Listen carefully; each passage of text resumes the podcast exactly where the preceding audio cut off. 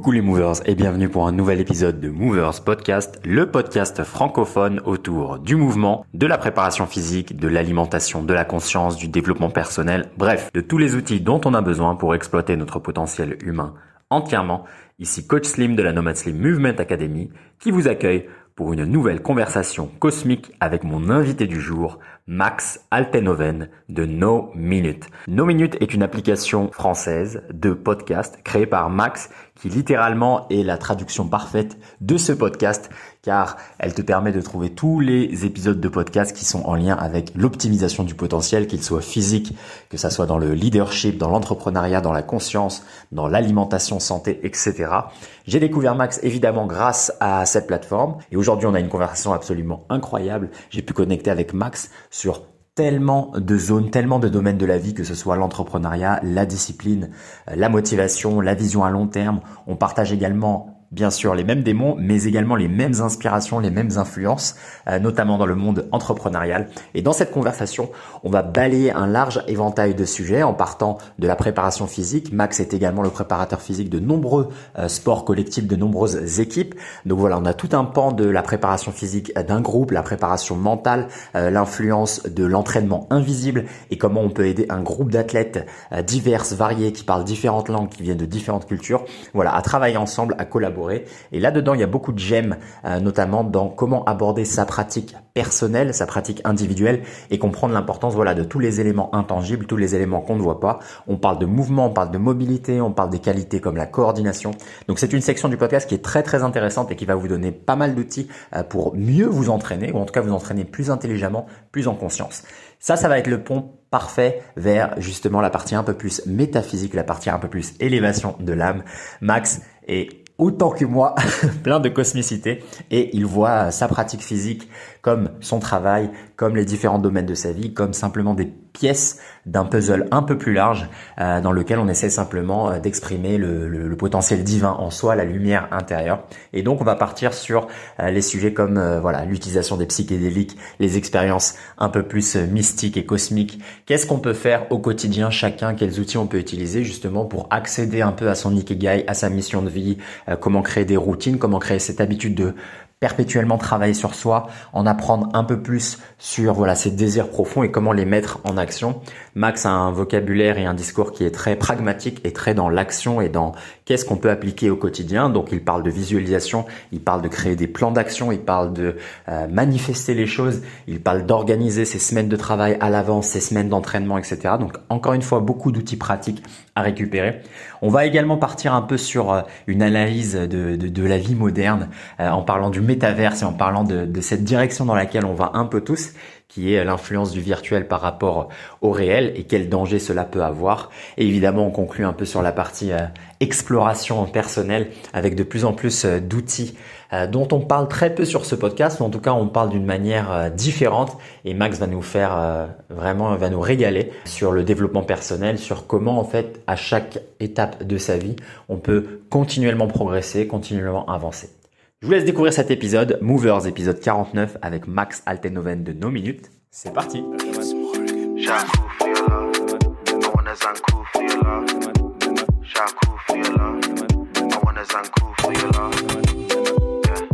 Attends, je mets l'enregistrement de, de, mon portable au cas où. Ouais, là, tu auras la, la full expérience euh, thaïlandaise, tu vois. Donc, il y a un Wi-Fi qui va être approximatif. Donc, si jamais on perd un enregistrement, ce serait dommage. Donc, je mets mon petit portable voilà, à côté. Et puis après, on est bon. Hein. En vrai, c'est pas dérangeant. Je préfère avoir une expérience Wi-Fi approximative, mais être en Thaïlande, je pense. C'est plutôt pas mal là. En vrai, là, c'est la saison des pluies. Je vais pas te vendre du rêve. il a plu. il a plu toute la journée. Donc c'est pas le meilleur, pas le meilleur temps, tu vois. Mais j'ai un peu suivi là. T'en parlais dans un de tes derniers podcasts que tu allais repartir. Ouais. Tu m'en as fait part sur LinkedIn, donc euh, bah écoute, c'est cool. Ouais, ouais, ça fait du bien là. T'as lancé euh, l'enregistrement Ouais, ouais, mais après on peut, euh, tu vois, l'idée c'est vraiment de, de partir, tu vois. Moi j'ai quelques petites idées en tête, mais après, euh, après on fait, on fait avec ce qu'il y a, tu vois. Mais d'ailleurs, comme point de départ, tu sais quoi, j'ai bien envie de te lancer sur, euh, sur là ta journée, ta journée, ta journée intense. Là, tu disais que tu revenais de l'entraînement et que il y avait des gens au bureau. Là, tu, tu me vends du rêve, on dirait la vie de, de l'entrepreneur avec 10 000, 10 000 choses dans la journée. Qu'est-ce qui se passe? Comment se passe une journée type Là, en fait, si tu veux, euh, euh, je suis au club, au club des, des Phoenix Toulouse Handball, et euh, j'étais avec deux joueurs ce matin. Euh, ensuite, là, entre midi et deux, là, il y a le centre de formation qui s'entraîne, et nous, le groupe pro, là, ils sont partis à Rennes. On, joue ce soir parce qu'on a joué à domicile, on a joué avant-hier contre le PSG, et on rejoue, on rejoue ce soir contre Rennes à Rennes, et j'ai pas fait le déplacement. Et ensuite, en fait, on joue tous les trois jours entre la Coupe d'Europe, la Coupe de la Ligue, la Star League, le championnat. Donc, euh. C'est intense, ouais. Énorme, énorme. Je euh, voilà, en gros, c'est ça. Plus que j'enchaîne, quoi. Et toi, tu es préparateur ah physique de cette équipe?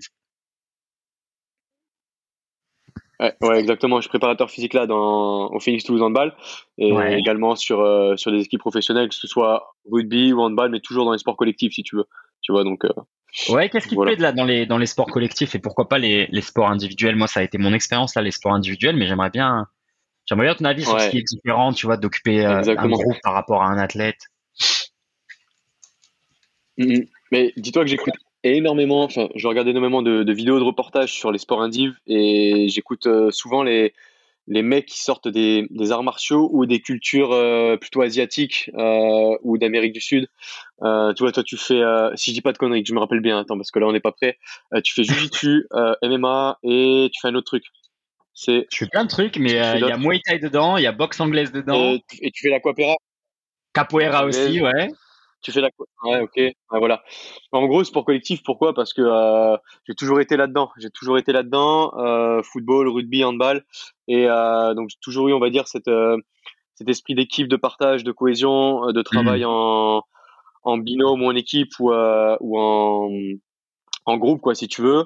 Mais par contre, il y a, y a, un truc que j'ai fait, c'est de, de mes 6 ans à mes 11 ans, j'ai fait du judo et ça m'a énormément appris sur, euh, sur, on va dire, le calme, l'introspection, la, la, résilience, les valeurs, le respect, tu vois. Et ça, c'est, c'est, c'est dingue parce que je pense que si je n'avais fait que du sport co, j'aurais pas eu tout ça. Ah, c'est une belle, une belle combinaison. Euh, j'ai fait le même parcours, on va dire, commencer par sport collectif avec 11 euh, ans de foot. Et c'est après que j'ai eu, j'ai découvert les, les sports, on va dire, individuels. Ouais, mais euh, ouais, ouais. Bah après la blessure au genou classique, tu vois, à 14 ans qui te qui te sèche le, le rêve. tu connais le classique.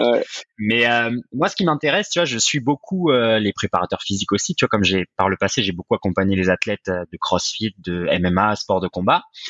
mais je me suis jamais intéressé vraiment au, à la préparation physique pour les sports collectifs. Et je pense que un peu naïvement, je me suis dit, ce que je sais faire avec un athlète, je pense que je pourrais le faire avec un groupe d'athlètes, ce qui doit être totalement faux. Euh, donc, est-ce que tu peux nous dire un peu les, les, les, les grosses différences entre gérer un groupe d'athlètes par rapport à gérer un seul individu? Parce qu'un seul individu, c'est c'est magnifique en fait. Tu vois, toutes les semaines, tu peux te dédier qu'à lui, tu peux suivre son niveau d'énergie, ses performances à lui et adapter au vraiment euh, à, au centimètre près la prépa, la nutrition.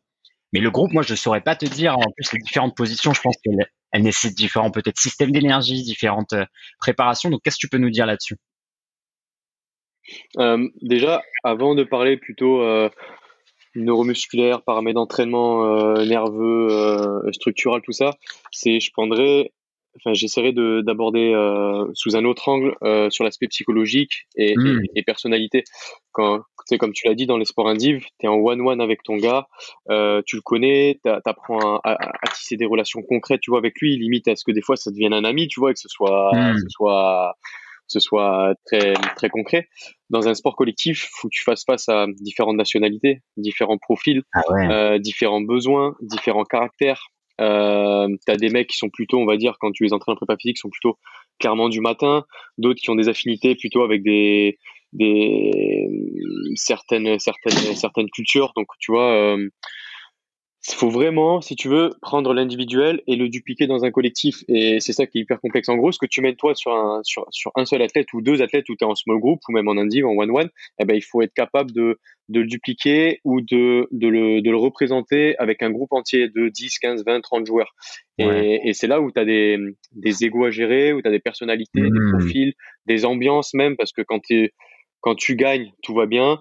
Quand tu perds, eh ben, tu as une atmosphère, tu as une ambiance, tu as des vibes, tu as des vibrations. Je t'apprends rien là-dessus vu que tu étais aussi très branché spiritisme.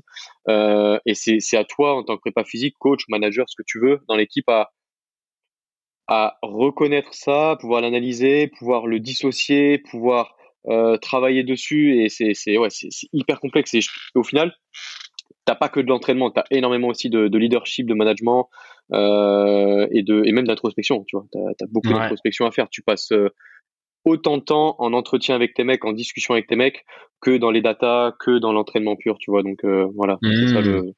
Et comment euh, est-ce que cet aspect-là, un peu de, de, reconnaître le caractère peut-être multidimensionnel, tu parles, tu utilises des mots comme la personnalité, les énergies, les ambiances, les vibes.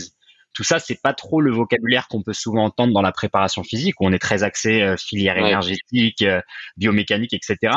Est-ce que toi, c'est l'influence des arts martiaux avec le judo qui t'a peut-être fait euh, découvrir cet univers-là ou quelles ont été tes influences pour mélanger un peu cet aspect euh, peut-être intangible avec le côté vraiment euh, concret dans le dur? Euh, déjà, moi, mes, mes gars, ou les athlètes que j'ai, rugby, crossfit, handball, foot, des joueurs pro, Ligue 1, Ligue 2, Top 14, Pro D2, Star League, peu importe, même des, des, des, gens amateurs, en général, ils me prennent pour un fou. C'est un peu comme toi, tu sais, on, est un peu marginal. toi, j'adore tes, tes, podcasts parce que tu vois, on est, on est très spiritiste, mais on sait qu'il n'y a pas que la vie physique, tu vois. Mhm. Et, et, des fois, quand tu parles de ça avec des gars, tu vois, ils te prennent pour un grand taré, ou alors, t'en as qui, qui adhèrent à ça. Et, euh, et en gros, pour, euh, pour répondre à ta question, euh, comment, enfin, d'où ça me vient, on va dire, je pense que c'est plus les, les voyages euh, à l'étranger, c'est plus les rencontres, euh, les mmh. lectures, euh, les échanges avec les coachs, les entraîneurs qui qui ont fait que j'ai j'arrive, j'ai réussi oui à, à, mon échelle, mais je sais qu'il y a encore énormément de trucs à voir et à, et à, comprendre et à connaître. Mais je pense que c'est tout ce, ce panel-là de nouvelles compétences, euh, de connaissances, d'expériences, de rencontres qui font que ben euh, aujourd'hui j'arrive à à prendre du recul et à individualiser chaque personne, si tu veux. Je sais qu'il y, a, y a hmm. des mecs qui vont préférer s'entraîner à telle heure, et ils, vont avoir ces besoins-là. Ils vont euh, préférer s'entraîner avec tel type de mec. Et ils vont hmm. préférer euh, et avoir besoin de ce type d'entraînement à ce moment-là. Enfin, donc, il n'y a pas que, comme tu as dit, de la biomécanique, de la physio, de la planification, de la périodisation. Il faut vraiment pas oublier qu'à la base, c'est des humains, c'est des mecs. Et pas que euh, de la data, des numéros, de la performance, tu vois. Donc, Et je pense que ça, tu vois, ce côté pas, pas transcendantal, mais spirituel et, et, très humain, tu l'as, tu l'as moins dans les sports collectifs que dans les sports individuels. Absolument. Et je trouve que c'est hyper intéressant justement de, bah, de m'intéresser et de s'intéresser au sport individuel pour ça, tu vois. Ah, mais écoute, c'est trop bien ce que tu dis parce que je n'avais jamais pensé que ça aurait pu être le cas pour les sports collectifs. Euh, moi, ma seule, on va dire peut-être euh, référence sur euh, un coach qui va un peu implémenter cette ce côté, voilà, comme tu dis, un peu métaphysique euh, à un groupe d'athlètes. tu sais, c'est souvent les histoires qu'on entend euh, dans le foot US. Je sais pas si tu suis un peu ce sport ou si tu l'aimes bien, euh, mais moi, je kiffe le foot US. J'adore, bien sûr. pour beaucoup de choses, pour la stratégie et même leur préparation physique, j'adore. et tu sais, tu as souvent des, des coachs qui sont connus pour leur speech, leur discours, qui sont très philosophiques en fait, que ce soit stoïcisme, bouddhisme, philosophie orientale. mais moi, j'avais pas pensé que peut-être en France, on aurait cet aspect-là. Est-ce que tu dirais qu'on est pas en retard, pas en avance, mais à, quel point la philosophie d'entraînement en France d'un collectif, elle peut être différente de ce que tu as pu voir pendant tes voyages à l'étranger, notamment dans le monde euh, anglo-saxon? Hmm. Ben tu, fais bien de parler du monde anglo-saxon. Mais tu vois, dans le sport collectif pro, euh, là je parle du pro, mais ah, parce qu'amateur, c'est un peu moins concerné. Tu sais, dans le monde amateur, c'est souvent mais, des gens qui sont français et t'as peu d'étrangers. Mais dans le monde pro, tu vois, nous, on a six nationalités différentes. Nous, notre manager, c'est un Serbe qui est qui a été, enfin, qui a fait partie des meilleurs joueurs du monde, qui est encore très jeune. Hein. Il a il a il a 42 ans.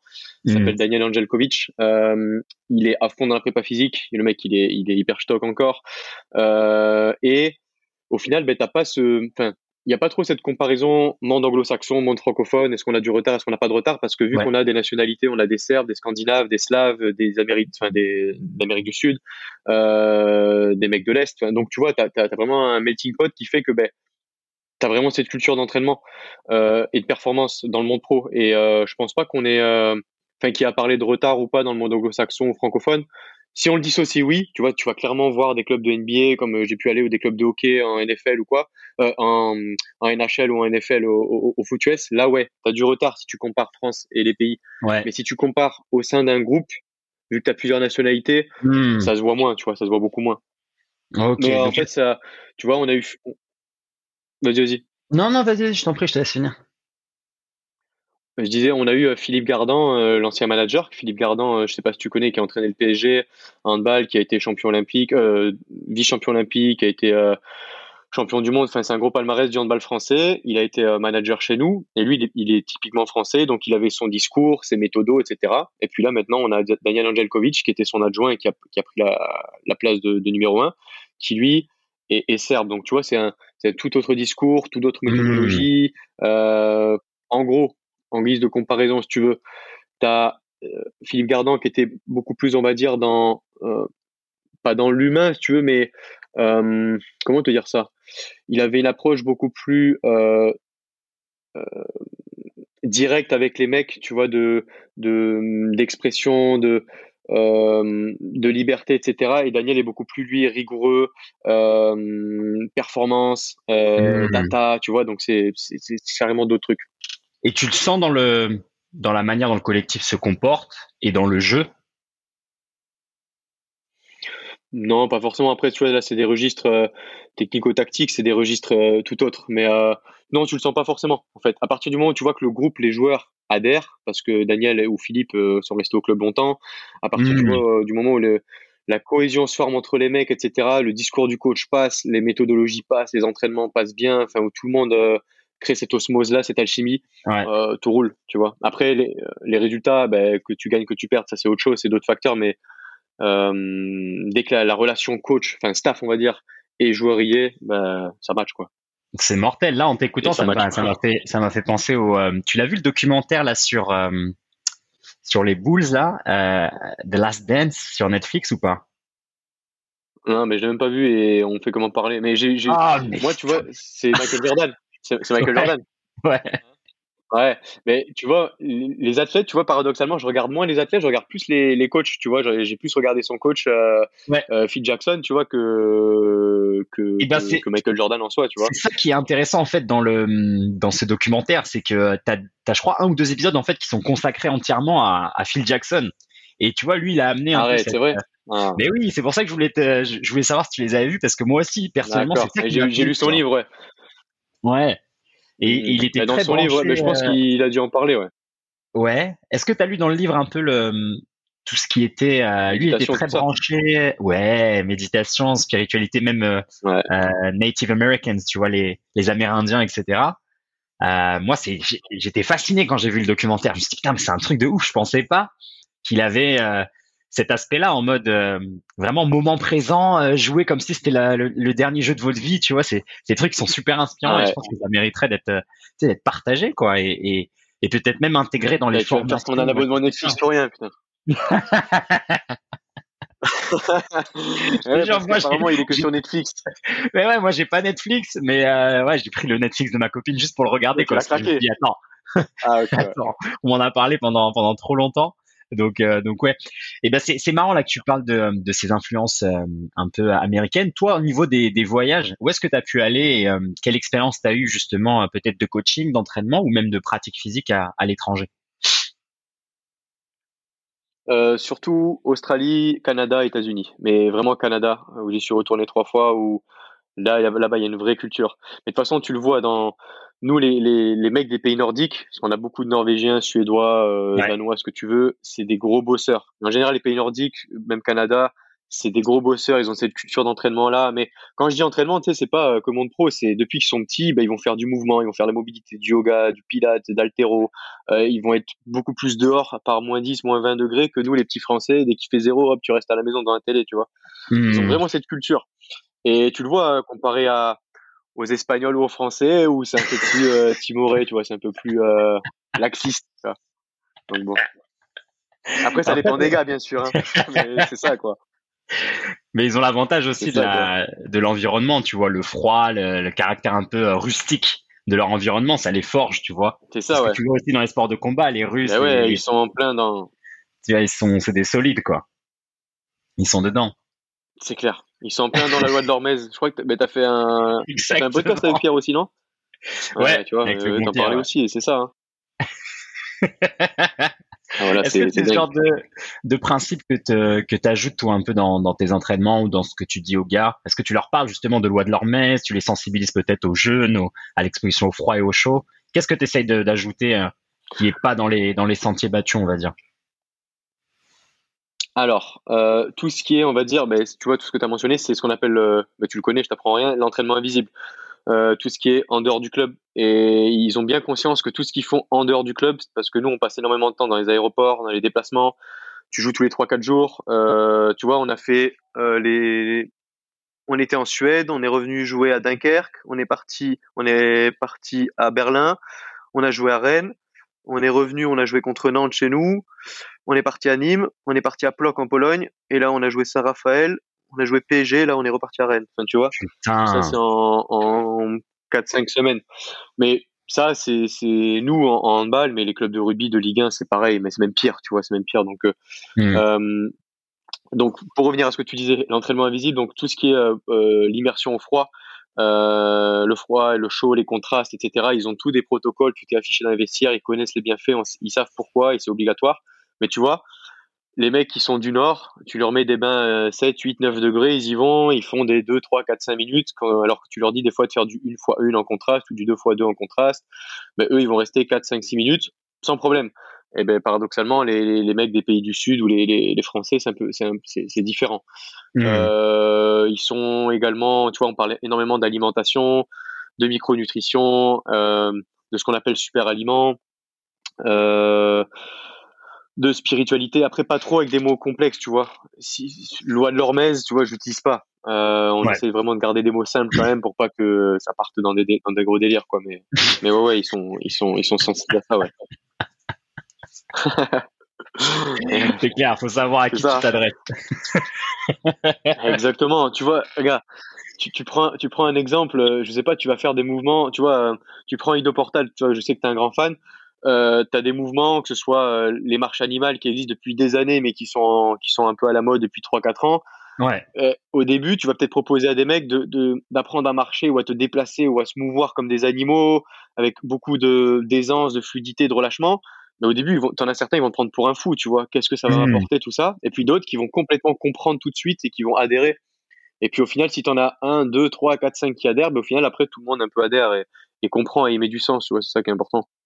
Ah, c'est mortel, ça, c'est mortel. C'est, euh, c'est, j'aime bien le fait que tu mentionnes le travail d'Ido, etc. Parce que pour peu de gens le savent, mais il a beaucoup travaillé aussi avec des athlètes de sport collectif. Et, euh, et bah pas que lui, hein, mais certains de ses maîtres, je pense à, à, Joseph de, de Fighting Monkey, peut-être tu connais. Il a beaucoup. Euh, non, j'ai pas, j'ai pas cette compétence là-dedans, non, non. Mais je me renseigne, mais je, je suis pas clairement là-dedans, quoi bah, je pense que ça te plairait, ne serait-ce que pour euh, choper deux trois exercices. Tu travailles beaucoup avec, euh, tu sais, des bandes élastiques, avec des balles de tennis pour travailler sur les déplacements, l'agilité, euh, la coordination, des choses comme ça. Ouais. On fait tout ça, on fait tout ça. Avec des bâtons, on fait avec des, des sticks, des élastiques, des, des, des balles de tennis, des balles, même des balles de golf, même des. Ouais. Avec quoi on fait pour se bouger Tu sais, des, des trucs par deux on fait beaucoup de travail sur dojo, sur, sur tapis, tu vois, apprendre à chuter, se relever, se déplacer au sol, etc. Mais, euh, Trop bien. Un peu, ben, tu vois, ce qu'il a fait avec McGregor, euh, Ido Portal, ben, t'as as pas mal de joueurs qui ont regardé son, son film, enfin, son documentaire, je crois, donc. Ouais. Mais euh, ça a fait un gros boom, tu vois, grâce à ça, et c'est bien, quoi. C'est une superbe chose. Et quel type de, on va dire, de pratique peut-être annexe tu utilises en complément des entraînements, que ce soit le handball, le rugby, etc. Tu parles pour moi-même là ou pour, les gars? Pour les gars. Ah, euh, je vais pas dire que c'est compliqué parce qu'on n'a pas le temps, mais en début de saison, on fait beaucoup d'activités annexes, euh, des activités euh, en pleine nature. Euh, ça peut être des, comment on appelle ça, des Olympiades, ça peut être du, du kayak, du rafting, ça peut être des, des grosses randonnées, ça peut être euh, des trails, ça peut être des, des courses d'orientation par équipe. Enfin bref, il y a plein d'autres activités, tu vois, qu'on peut faire. Mais dans l'année, hormis euh, les séances de yoga, de pilates, euh, de récupération, de massage, euh, de méditation, et, et ça, on n'a pas trop le temps, si tu veux, de, de, de, de faire clairement autre chose. Tu pensais à quoi, toi, par exemple? Tu avais des idées en tête? Bah non, moi je pensais justement à yoga, méditation, des choses comme ça. Ben, je te dis une bêtise, tu vois, tu as mon assistant qui est, qui est Romain Gano, qui, est, qui s'occupe du centre de formation. Lui, il est ceinture noire de karaté, il vient du karaté à la base. Et tu hmm. vois, il a fait énormément de travail avec les jeunes sur euh, ce que j'aimerais bien faire avec, euh, avec les pros sur l'escrime. Mais en gros, je te parle de ça. Pourquoi? Quand tu es foot, rugby, handball, tu as cet rapport de distance, cette notion de distance avec ton adversaire. Et c'est exactement ce que tu as dans le karaté à la touche. Et donc, c'est ce qui a fait bosser euh, déjà sur, sur le travail de pied, sur l'ancrage, tu vois, sur le travail unilatéral euh, et euh, la distance par rapport à l'adversaire. Donc, tu vois, ça, ça a été, ça a été, ça a été superbe. Et nous, avec les pros, on a déjà fait des séances de lutte ou des, ou des séances de combat enfin d'assaut sur la lutte. Mais ce que j'aimerais bien faire aussi, c'est l'escrime. Tu vois, l'escrime par rapport à la distance de combat, toucher, euh, bien se déplacer. Et ça, c'est, je pense que c'est des, des, activités qui sont, qui sont hyper complémentaires, ouais. Exactement, ouais. L'escrime, justement, il y a beaucoup à choper de, euh, en termes d'exercice pour euh, gérer la distance, pour lire aussi, les différentes clés, comme un mouvement de hanche, un mouvement de genou, euh, savoir quel transfert de poids. Moi, la boxe, c'est ce qu'on faisait beaucoup. En fait, on, on, retirait les gants, on retirait les bandes, comme ça, il n'y a pas de stress et tu fais seulement des touches épaules, touches genoux, de, tu, tu joues en fait, tu vois, et tu, tu mets vraiment du jeu pour que les esprits un peu se relâchent et qu'en fait tu travailles sur cette, cette intuition presque de bouger, de bouger comme un enfant de manière vraiment intuitive et c'est là où tu as, as, le côté un peu flow, un peu le mec il est euh, comment dire, tu affines, tu aiguises son, son, son, son outil quoi. Et ça c'est super. Mmh, exactement. Exactement. Non, t'as tout dit. c'est juste qu'on n'a pas eu le temps, tu vois, faire la boxe. La boxe, on, on, nous, ce qu'on va vouloir chercher si on fait la boxe, c'est comme tu as dit, c'est le flow, c'est le feeling. Mais je, je pense que si on fait une à deux séances, ce sera pas assez. Pourquoi? Parce que tu auras des mecs qui vont être dans la raideur, dans la, dans la tension et dans le mécanique, tu vois. Et c'est pas ce qu'on, c'est pas ce qu'on veut. Donc, par, par contre, les, les sports comme la lutte, l'escrime ou le karaté, ben là tu peux travailler dans le relâchement, tu peux travailler euh, sur des doubles tâches, sur euh, des distances, sur euh, sur la prise d'infos, tu vois autre chose. Mais si on fait de la boxe anglaise ou, du MMA ou de la boxe taille, déjà t'en as t'as des mecs qui vont ils vont faire n'importe quoi, on le sait, tu vois, juste par ego et et, et, on va pas et on, tu vois. Et on va pas arriver à trouver ce, ce relâchement et ce flow comme tu as dit, ouais, c'est hyper important. C'est clair, c'est clair, c'est clair. non, mais c'est cool. Bah, c'est, ça, ça fait plaisir d'entendre ça de, euh, de ta part et de, de la part de quelqu'un qui a justement à gérer des groupes euh, importants avec des, des enjeux importants. Euh, moi, je voulais vraiment te poser ces questions pour aussi montrer aux gens tu sais, qui hésitent un peu des fois à simplement implémenter une routine mobilité ou une petite routine de relaxation. Ils se disent ah non c'est du temps perdu etc. Alors ah que dans le monde professionnel c'est exactement ce qu'on fait. C'est-à-dire que faut être conscient que le corps, tu peux pas juste le matraquer et espérer faire grossir tes muscles et améliorer tes performances. C'est un organisme mmh. vivant.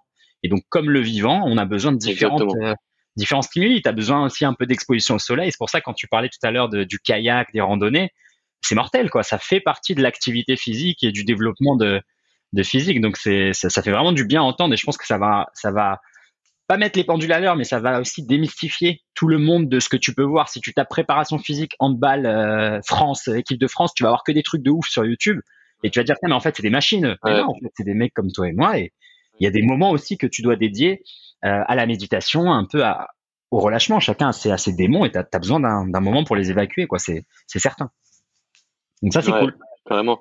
Et euh, tu mentionnais, euh, c'est dans un de tes derniers podcasts. Bon, tes podcasts, on les met en avant et franchement, j'adore ce que tu as amené. C'est vraiment différent et ça va loin et c'est ce qu'il faut. Un peu comme euh, David, notre pote qu'on a en commun de Limitless Project, un peu comme, comme d'autres, hein. euh, même Rudy, tu vois. Mais tu mentionnais dans un de tes, de tes podcasts, tu parlais de l'effet cumulé. Je sais plus qui c'était, mais tu parlais de l'effet cumulé ou en gros, tu vois, quand, comme tu l'as dit, si on parle aux gens, ouais, il faut faire yoga, méditation, entraînement, muscu, altéro, plio, non, non, ben les gens ils se disent, oh, il faut faire tout ça, mais en fait, c'est pas tout ça, c'est c'est juste de l'hyperfréquence. Tu fais des petites touches chaque jour. Il vaut mieux faire trois minutes de yoga tous les jours que faire une séance d'une heure une fois dans la semaine. Enfin, tu vois. Juste un peu bouger, comme tu l'as dit euh, dans un de tes podcasts, un peu tous les jours, méditation un peu tous les jours et, installer des routines, des habitudes, des, des process, quoi. Exactement. Et après, ça, ça devient mécanique. Ils pensent même plus. Tu vois. Et ça, c'est hyper important. Et un truc que tu que tu mentionnes aussi dans tes dans tes podcasts. Et ce que tu parles, c'est euh, et ce que nous enfin ce que moi j'essaie de faire parler aux gars, c'est que la vie c'est le mouvement. Et tu prends l'exemple d'une rivière, une rivière elle est tout le temps en mouvement, elle est puissante, elle est en mouvement, elle est fluide, il n'y a pas de déchets dedans. Par contre, tu prends un lac ou euh, enfin je vais pas dire tiens un cul-de-sac euh, un cul-de-sac d'eau très calme, mais c'est là où tu as les marécages, où tu as tous les déchets, où tu as tout qui s'entasse, et voilà, et pourquoi? Parce que c'est immobile, parce que ça bouge pas, parce que voilà, ton corps bouge pas. Et c'est exactement pareil pour le corps. Dès qu'il bouge pas, il s'encrasse et la machine elle euh, elle ralentit quoi tu vois et, c'est exactement ça c'est exactement ça bah c'est super là ça fait la transition parfaite parce que tu parles euh, du podcast mais les gens ne savent pas ne savent pas que tu es euh, que tu es l'auteur de, de la plateforme. Parle-nous euh, un peu de, ce projet-là, parce que ça s'inscrit où dans, dans, dans tout ce que tu fais euh, On imagine qu'à t'entendre, bah, c'est bon, en fait, ta vie, elle est blindée, quoi. Tu es trop occupé, etc. Mais il y a quand même nos minutes. Est-ce que tu peux euh, présenter aux gens rapidement comment la genèse de ce projet Parce que moi, c'est ça qui m'intéresse. Et puis, ça va faire le parallèle aussi avec ce que tu disais sur un peu la partie énergie, développement personnel, etc. Exactement. Mais déjà pour euh, répondre à ta première accroche, là, ce que tu disais, nos minutes maintenant, c'est la priorité. Euh, c'est passé en prioritaire dans ma vie, euh, alors que ça n'était pas forcément au début. Enfin, ça l'était, mais il n'y avait pas toutes les ressources pour. Maintenant, euh, c'est clairement en train de se développer et c'est ce dont on va, on, va aborder ici. Mais c'est passé prioritaire, ouais, bien plus que devant les clubs, les athlètes avec qui je travaille. Enfin, bien plus. J'aime pas dire ça, tu vois, mais c'est quand même prioritaire parce que ça demande beaucoup plus de ressources de travail maintenant. mais, mais euh, voilà. Euh, en gros, euh, la genèse, euh, ben, je sais pas pour toi, mais de ce que, de, de ce que j'entends, tu as beaucoup voyagé, etc. Me concernant, je suis parti de chez moi, j'avais 15 ans et j'ai commencé à vivre seul du coup pour le sport de haut niveau, le foot, hein, j'étais en centre de formation à, à, partir de mes 15 ans. Et tu as le choix, enfin tu as le choix, tu as plusieurs options qui s'offrent à toi, c'est bien, tu grandis en tant qu'ado euh, classique, etc. Ou commencer à te poser des questions existentielles, à travailler sur ton introspection, à travailler sur euh, bah, ta propre personne, tu vois, qui tu es, qu'est-ce que tu aimes, qui tu veux être, où est-ce que tu veux aller, qu'est-ce que tu n'aimes pas, euh, quel est ton entourage, enfin bref, il y a, plein de choses. Tu commences à t'intéresser à la nutrition parce que vu que c'est toi qui cuisines petit à petit quand t'es pas au centre ou que tu as ton appart, ben tu cuisines donc tu te poses des questions sur ce que tu manges, tu apprends à lire des étiquettes, tu apprends à, à te sortir un peu des supermarchés. Euh, après, tu as l'entraînement physique, tu vois, tu commences à t'inscrire à ta première salle de muscu. Ben, je me suis inscrit quand j'avais 16-17 ans. Ben, tu découvres, hein, tu, fais, tu, fais, tu fais plein d'erreurs, tu découvres, tu apprends, tu commences à lire. Et tu vois, au final, ben, depuis 10 ans, eh ben, ce, ce courant-là sur l'entraînement, le sport, la performance, la diététique, la santé, la croissance personnelle, le leadership, ben, j'ai accumulé beaucoup de d'expériences, de compétences, j'ai pu voyager, de rencontres et tout. Et en 2000, euh, 2018, je me suis dit comment est-ce que je peux faire profiter un maximum de monde en un minimum de temps de tout ce que j'ai en fait sur mon ordi ou dans ma tête. Et je me suis dit, bien après un voyage au Canada en 2018, je me suis dit, waouh, il y a YouTube, c'est indétrônable, c'est la vidéo. Euh, Instagram, c'est la photo, c'est l'image, c'est le visuel. Il faut faire un truc avec l'audio. Et donc je me suis dit, boum, podcast sur toutes ces thématiques-là, dans le but d'être dans le but de proposer quelque chose qui va permettre aux gens d'être une meilleure version d'eux-mêmes chaque jour, euh, mmh. better than yesterday and best than tomorrow, et sur la croissance et le dev perso en général, tu vois. Et donc sur, sur les thématiques, aujourd'hui, on propose sur une minute. Et c'est parti de là, tu vois, c'est parti de là. Donc euh, commencer à contacter des devs, des développeurs, euh, avocats, comptables, monter l'entreprise, euh, m'affilier avec des collaborateurs, service opérationnel, euh, community manager, enfin bref. Et puis ça grossit, ça grossit, c'est lancé. Et puis, euh, puis voilà, il y a, y, a, y a, la vision. Je sais où je veux aller dans, dans 5, 10 ans, 15 ans pour nos minutes. Mais après, tu as le financier, tu vois. J'ai investi 150 000 euros de, de mes fonds propres, de tout ce que j'avais épargné ou investi. Donc c'est un énorme risque. comme le dit Grant Cardone ou Jim, ou Jim Rohn, j'ai fait tapis. Et puis après, maintenant, tu, ah. commences à avoir des investisseurs qui entrent, euh, des associés, euh, des, des, subventions de la région, de la BPI, de plein de trucs. Enfin, voilà. Et donc, euh, ça prend forme petit à petit, quoi. Mais voilà. Voilà, en gros. C'est mortel. Est-ce que tu peux nous, nous partager un peu la vision, justement, où est-ce que tu aimerais, aimerais aller avec nos minutes et, et peut-être même un peu plus précisément en quoi tu penses peut-être être innovant par rapport aux autres plateformes de podcast, euh, tu sais, les géants comme les Spotify, Apple Podcast, etc. Ouais. Ok, c'est deux très bonnes questions. Euh, dans la vision, premièrement, c'est euh, d'être la bibliothèque audio hmm. sur la croissance et la progression personnelle. En gros, toute personne qui souhaite développer ses compétences, ses connaissances, ses expériences, son expertise, à tout ce qui touche être un meilleur humain, être une meilleure personne, euh, sport, performance, diététique, santé, croissance, leadership, euh, dans ces thématiques-là, euh, eh bien, elle est nos minutes en référence, tu vois, et pas YouTube, Instagram, Snapchat, TikTok et tout, parce que YouTube, il y a de très bons contenus, mais c'est minime, tu vois. Et pourtant, c'est le mastodonte, hein, c'est le deuxième. je t'apprends, je t'apprends pas ça. c'est le deuxième site après Google le, le plus, le plus, le plus, le plus recherché. Euh, Snapchat, ben, ça, ça cible, mais c'est du divertissement. TikTok, c'est du divertissement, mais qui tend de plus en plus à. T'as de plus en plus de mecs sur, sur TikTok qui essaient d'amener du contenu qualitatif. soit par l'entraînement physique, soit par l'investissement financier, même les crypto-monnaies, etc. Instagram, ben, pareil, tu as, énormément de monde, tu as un milliard d'utilisateurs, mais tu as beaucoup de, de blabla, de visuels, de, de fake, de. Enfin voilà, enfin, c'est voilà. Et nous, on veut vraiment faire passer ça par l'audio parce que, un, le podcast c'est en vogue et que dans cinq ans, ça aura, je pense, ça aura rattrapé la vidéo. Euh, et deux, parce que on veut vraiment euh, du qualitatif, du contenu de qualité euh, et, et, une expérience utilisateur au top, quoi. Donc ça, c'est pour la vision, c'est être les premiers, la première plateforme de podcast et de connaissances et de compétences là-dedans. Et après, euh, pour te répondre, tu me demandais ta seconde question. Euh, merde, j'ai oublié ta seconde question. Un peu l'élément différenciant euh, sur ta seconde par rapport à Spotify Podcast. Oui, ouais, par rapport au, ouais. Ben, Apple Podcast, Spotify, Deezer, etc. C'est des mastodontes et on va, on va pas, même Amazon qui s'est lancé dans le podcast là avec 300 millions de dollars déversés là-dedans, on va pas lutter contre eux justement. Eux, c'est des plateformes c'est des plateformes généralistes, tu veux. Des plateformes généralistes où elles ont tout, elles ont tout et tout le monde. Et nous, on veut créer une niche, mais sans créer une niche. Je te prends l'exemple mmh. de euh, Croissance Leadership, vu que toi, tu, tu as tes podcasts qui sont là-dedans. Mais dans Croissance Leadership, on a euh, éducation financière, leadership, management, psychologie humaine, euh, spiritualité, histoire du sport. Enfin voilà, on a plein de thématiques qui traitent à la croissance et au dev perso.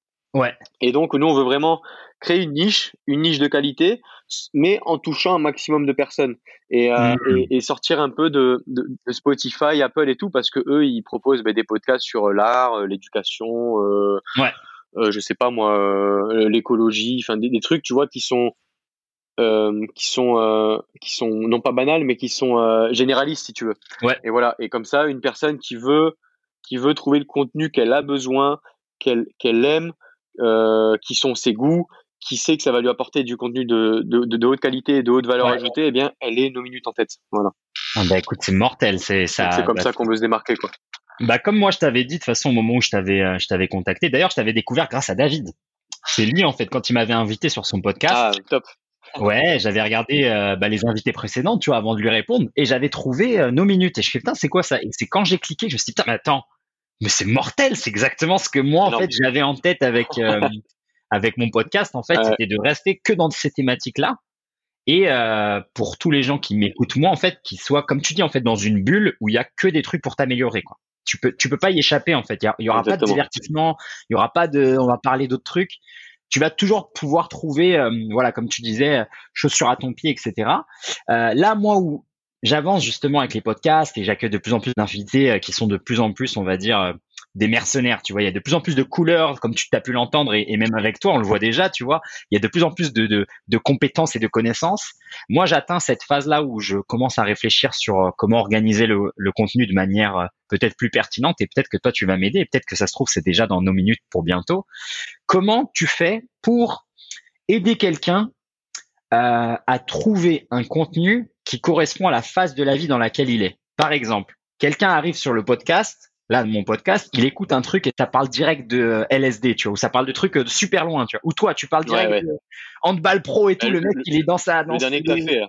Ouais, voilà. Le mec, il est chips coca devant la télé. Euh, il voulait juste apprendre à faire quelques pompes. Et toi, tu pars déjà de, bah, nous, on est à, à Dunkerque et on est là et on voyage. Est-ce que tu as une piste là-dessus? Parce que pour moi, c'est ça le, un des gros problèmes du podcast, c'est ça, c'est que si il y a un timing en fait aux choses. Et des fois en fait tu peux avoir je sais pas moi 10 épisodes où c'est que des super athlètes. Et donc en fait tu as perdu les gens. Les gens ils se disent non mais je vais pas écouter ça. Ça va me frustrer plus qu'autre chose. Ouais. je vois. Mais en fait tu as plusieurs je pense que dans, dans la voix il y a, y a encore plus de liberté que dans la vidéo, tu vois, parce que la voix, elle mmh. passer beaucoup d'émotions, tu peux te faire tes propres interprétations, ta propre créativité, il y a personne qui va te, qui va te juger, t'as pas, t'es pas dans le visuel, t'as personne en face de toi quand tu écoutes un podcast ou quand tu, enfin, t'es pas influencé si tu veux. Et c'est ça qui est difficile dans le podcast, dans le sens où tu as des podcasteurs qui sont hyper structurés, tu sais, qui ont leur titre, leur plan, euh, tout est tout est bien synchro, détaillé. Et tu as des podcasteurs comme toi où c'est un peu, euh, je vais surtout pas dire freestyle, mais c'est libre en fait. Et moi, je trouve que c'est justement c'est une, une force. C'est libre. Pourquoi? Parce que Enfin, c'est libre. Oui, c'est libre et parce que tu vas apprendre plein de trucs sur ce quoi et tu vas tomber sur plein de trucs sur ce, enfin, sur quoi tu t'attendais pas, tu vois. Et, et, je trouve que c'est hyper riche.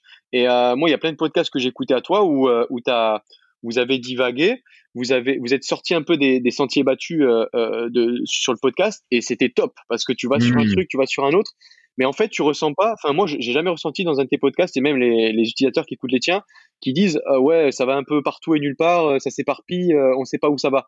Non parce que t'as ton titre, t'as ton invité qui est présenté, t'as ta description, euh, euh, t'as la thématique sur laquelle t'es référencé, donc les gens ils savent déjà que tu vas traiter de tout ça et si ça part un peu plus loin franchement, euh, c'est c'est pas du tout choquant, au contraire. Mmh. Et même le dernier où tu parles de, justement de d'expérience transcendantale, de, de champignons, de, de LSD et tout, moi, c'est des trucs sur ceux où j'ai aucune expérience, aucune compétence, et justement où ça m'intéressait, et j'ai vraiment kiffé d'avoir eh ben, des retours d'expérience, des retours de, de, de vie, tu vois, là-dessus, et ça m'a vraiment, euh, ça m'a vraiment plu, et pourtant, ben, elle- ce podcast-là, il avait toute sa place dans, euh, je sais plus où tu as mis, je crois spiritualité, euh, conscience, ou je sais plus, mais ça a toute sa place là-dedans, quoi. Tu vois, Ouais, donc, ouais, euh, en fait, c'est un peu dur à définir. Je pense que le podcast, qui fait la force d'un podcast, c'est l'identité du podcasteur, c'est euh, c'est le, le background du podcasteur, c'est euh, c'est la personnalité, c'est l'authenticité, c'est le l'aura et le charisme, tu vois. Et c'est ça qui passe, bien plus que euh, avoir le, la qualité de son parfaite, le montage parfait, l'intro, l'outro, nan, nan, nan, tu vois. Donc euh, Waouh, c'est j'adore c'est ça qui est bien dans le podcast. J'adore là tout, tout ce que tu emploies là comme vocabulaire, c'est euh, c'est exactement moi ce qui me séduit dans les podcasts. Et toi justement, est-ce que tu as des influences en fait? Pourquoi tu as pensé au podcast comme ta solution? J'ai bien compris avec l'audio, mais quelles sont en fait toi tes influences en termes de podcast? Qu'est-ce que tu écoutes et qu'est-ce qui a pu un peu te t'orienter vers euh, ah ben en fait c'est ça qu'il faut en fait parce que c'est beaucoup plus puissant. Tu vas être choqué, je pense, parce que y a, j'en discute avec, avec euh, plusieurs personnes m'ont déjà posé la question, mais, mais ça revient pas souvent. Avant de lancer nos minutes, euh, donc tout ce qui est, on va dire, la vision du projet, les, les contenus, les thématiques, nos minutes, j'avais tout ça. Tout ce qui est podcast, audio, créer une app, une plateforme euh, et, et, et, et tout ça, zéro compétence et je savais, je connaissais rien du tout. Un podcast, j'en avais, je pense, hein, j'avais dû en écouter trois ou quatre avant de lancer vois Donc j'ai, non je te jure, je te jure, je te promets, j'écoutais, moi j'écoutais des, des vidéos, je lis beaucoup, je lis, Ouais. énormément, euh, j'écoutais des vidéos, mais tu sais que je regardais pas la vidéo, je fermais mon portable et j'écoutais, tu vois. Bien sûr. Et, et mais, mais en podcast, j'avais aucune connaissance, j'avais aucun réseau, je connaissais personne. Et tu vois, c'est c'est dingue, hein C'est dingue, hein J'adore. et c'est ça qui est beau, je trouve. Ouais. Et, euh, et donc, euh, non, non, j'ai pas de référence. Tu vois, les... Ouais. J'apprends plus euh, du réseau dans le monde du podcast en étant avec Instagram et, et- et du fait que deux minutes se fassent connaître, en étant invité à des salons, en étant invité à Paris, en, en discutant avec les, les, les, fondateurs CEO de Spotify France, Deezer, Castbox et tout, ou, euh, ou des podcasteurs, tu vois, reconnus comme euh, Ben Never ou comme Samantha, je sais plus, enfin bref, il y a plein de trucs, mais j'avais aucune connaissance ou réseau là-dedans à la base. Euh, c'est juste que le, le format audio, il m'est venu au Canada quand j'avais euh, vu plusieurs studios d'enregistrement de podcasts, que je voyais qu'il y avait des pubs dans la rue, c'était que de l'audio. Euh, aux États-Unis, pareil, tu vois, à New York, à Philadelphie, à Boston. Ouais. Il y, avait moins d'images, c'était des, des bandes flash, des bandes son qui défilaient et c'était en, c'était en, comment on appelle ça, en haut-parleur dans la rue, si tu veux, tu vois. Trop Et bien. je me suis dit, waouh, mais le, mais, mais ils, ils ont un temps d'avance de fou là-bas. Et le podcast, au final, ben, euh, comme on l'a abordé là juste précédemment, ça permet d'être beaucoup plus, enfin, d'individualiser tes propos, d'individualiser ta communication, comme si ton interlocuteur, il va se sentir Ouais. en one-one avec toi directement, il va se sentir privilégié. Euh, tu peux faire passer des émotions beaucoup plus facilement, c'est plus authentique, et surtout, c'est surtout les, les, les études qui paraissent aujourd'hui, c'est que les gens ne veulent plus apprendre face à un écran. Ils veulent plus apprendre face à un écran, Mmh. ils veulent plus apprendre en étant assis, ils veulent apprendre en, en faisant autre chose à la fois, en se déplaçant, en se déplaçant, en optimisant leur temps dans les transports, en, Ouais. en faisant leurs séances de sport, en faisant les courses, tu vois. Et le podcast, il y a pas mieux parce que la vidéo, tu es obligé de fixer un écran, tu es obligé de regarder quelqu'un. Et si tu supportes pas sa gueule, malheureusement, bien que le contenu soit qualitatif, ben, tu es obligé de, t'es obligé de fixer l'écran. Et voilà, et clair. le podcast, ben, tu vois aujourd'hui, euh, LVMH, TF1, Guerlain, Adidas, Nike, RTL, toutes les grosses boîtes, les grosses chaînes, elles se mettent dans le podcast, quoi. Et, Ouais, bah. et- et- et franchement, le podcast, on est qu'au début. On est vraiment qu'aux prémices du podcast. Ah, c'est fou, là que tu parles de tout ça parce que moi aussi ça a toujours été la vision que que j'avais pour le podcast même si moi à l'inverse de toi je suis un gros consommateur de podcasts depuis longtemps tu vois mais là justement récemment Ouais. il y a eu la sortie là de notre bon euh, Mark Zuckerberg je sais pas si tu as vu ça avec l'introduction du métaverse Ah, avec Meta, ouais. ouais et justement toi qui disais là que on allait vers, ou en tout cas qu'il y avait vraiment un, des bienfaits et, et peut-être même en termes de gain de temps, etc., à toujours avoir un audio. Là, lui, tu vois, il veut nous emmener vers encore plus de visuel et encore plus, peut-être même une prison de, de tous nos sens. Euh, Est-ce que toi, tu as pensé un peu à, virtuelle, ouais. voilà, à, à cette, euh, ce, ce, futur vers lequel euh, on va? Et est-ce que tu as Qu'est-ce que, qu'est-ce que toi, ça te, ça te, ça te parle en fait? Qu'est-ce que ça te dit ou quelles intuitions tu as vers, vers ce potentiel futur? Est-ce que tu as des petites pistes, euh, peut-être euh, des petites voies pour, euh, pour éclairer nos lanternes?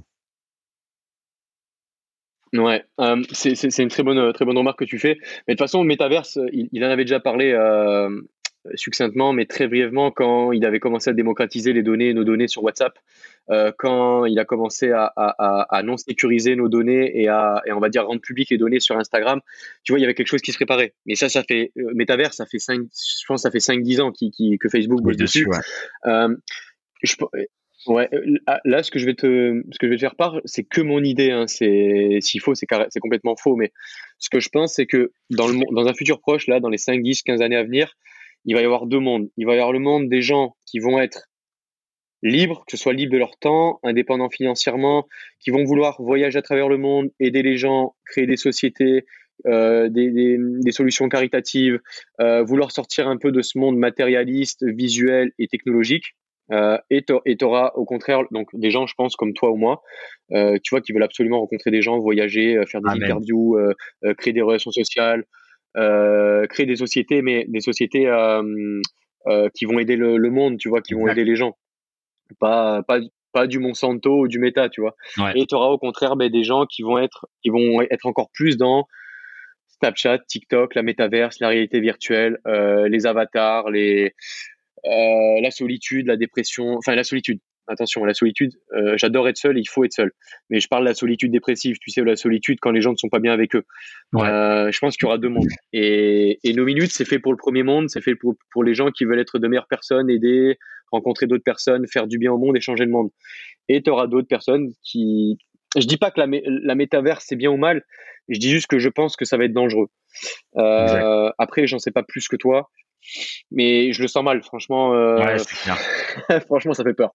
C'est clair, si déjà avec euh, un écran de, de portable, euh, on a déjà assujetti euh, 99% des gens qui sont non-stop dessus avec les TikTok, les, le divertissement, etc. Ouais. Si tu augmentes la qualité de l'expérience avec euh, des effets un peu comme dans Ready Player One, enfin je veux dire, moi je, je, je partage tes, ta vision parce que c'est moi c'est ça le plus gros danger en fait, c'est qu'il y a une bonne partie de la population qui va qui va s'extirper là-dedans et qui va plus comprendre que en fait, en fait la réalité elle est elle a elle est magique en fait. Être en forêt, tu vas pas pouvoir le retranscrire dans le métaverse, jamais. Tu vois, donc euh, il y aura des visuels, mais mais c'est tout en fait. Ce sera toujours une euh, comment dire, tu seras anesthésié en fait de de, de la l'expérience réelle ouais. Et, et, comme tu le mentionnais tout à l'heure, tout ce qui est énergie, tout ce qui est intangible, tout ce qui est même cosmique, tu vois, c'est, c'est, ça pourra jamais être répliqué mm. dans le digital, tu vois. Donc c'est vraiment quelque chose sur lequel, c'est clair. Surtout si les gens ils ont des enfants, je pense que c'est quelque chose sur lequel il faut se pencher et, il faut pas être aveugle à ça parce que ça arrive, c'est sûr. Exactement. Mais tu vois, je vais, je vais, je vais essayer de, de, de enfin, je te rejoins complètement là-dessus. Je vais essayer de, de, conclure sur ça. En gros, je pense qu'il y aura un monde qui va s'ouvrir. Donc des gens, tu vois, tu parlais, donc des gens qui vont s'ouvrir aux autres, qui vont s'ouvrir, qui vont s'ouvrir aux, aux, vibrations, à un monde ultérieur, qui vont s'ouvrir, qui vont s'ouvrir à l'univers, au, au, spiritisme et, et, et à l'élévation des pensées de la personne.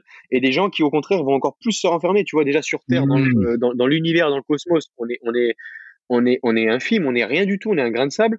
Et tu as des gens qui vont encore plus sur Terre vouloir créer un autre monde et s'enfermer encore plus dedans. Mais oui.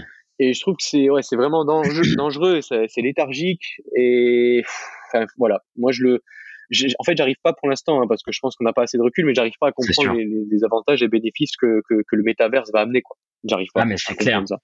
C'est clair, c'est clair. Et ça, je pense que c'est important de, ouais, de, de de s'élever un peu, pas contre ça nécessairement, mais en fait juste d'en parler de, montrer les dangers, tu vois. Moi j'ai l'impression qu'en fait on est, il y a, y, y a deux trains, tu vois. Tu as le train justement des multinationales et des géants, tu sais, qui, qui poussent mais tellement vite parce qu'ils ont, tu sais, ils ont, ils ont du, matériel, quoi. Et nous, on est derrière, on essaye de traîner un peu les gens. Et tu sais, c'est David contre Goliath, tu vois. Et tu te dis, mais attends, mais où est-ce qu'on où est-ce qu'on va, quoi? Moi, j'essaye d'impacter le cœur de, de peut-être une centaine de personnes, et eux, ils sont déjà à, balancer des pubs sur le reste des gens qui sont, ils ont même pas encore avalé la pilule d'internet, ils ont pas encore avalé la pilule de, du, de, la, mondialisation, qui, qui ont déjà le, la suite, quoi.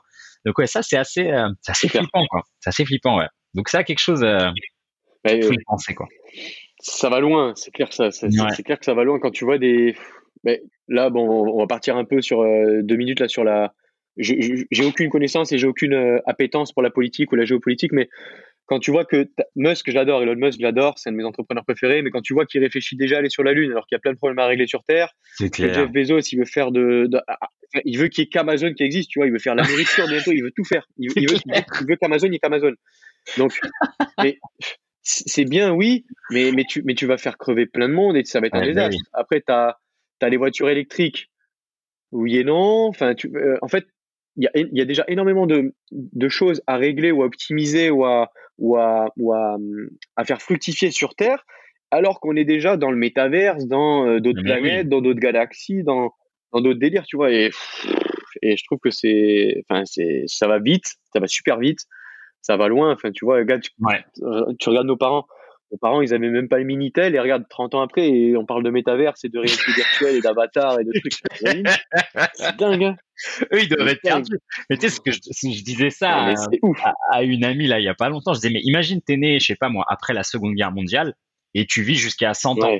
Mais tu auras vu la guerre, tu auras vu le début des voitures, tu auras vu euh, Ford, etc. Tu auras vu la télé, le Minitel, et tu vas voir le métaverse. quoi. C'est beau. Mais t'imagines ouais.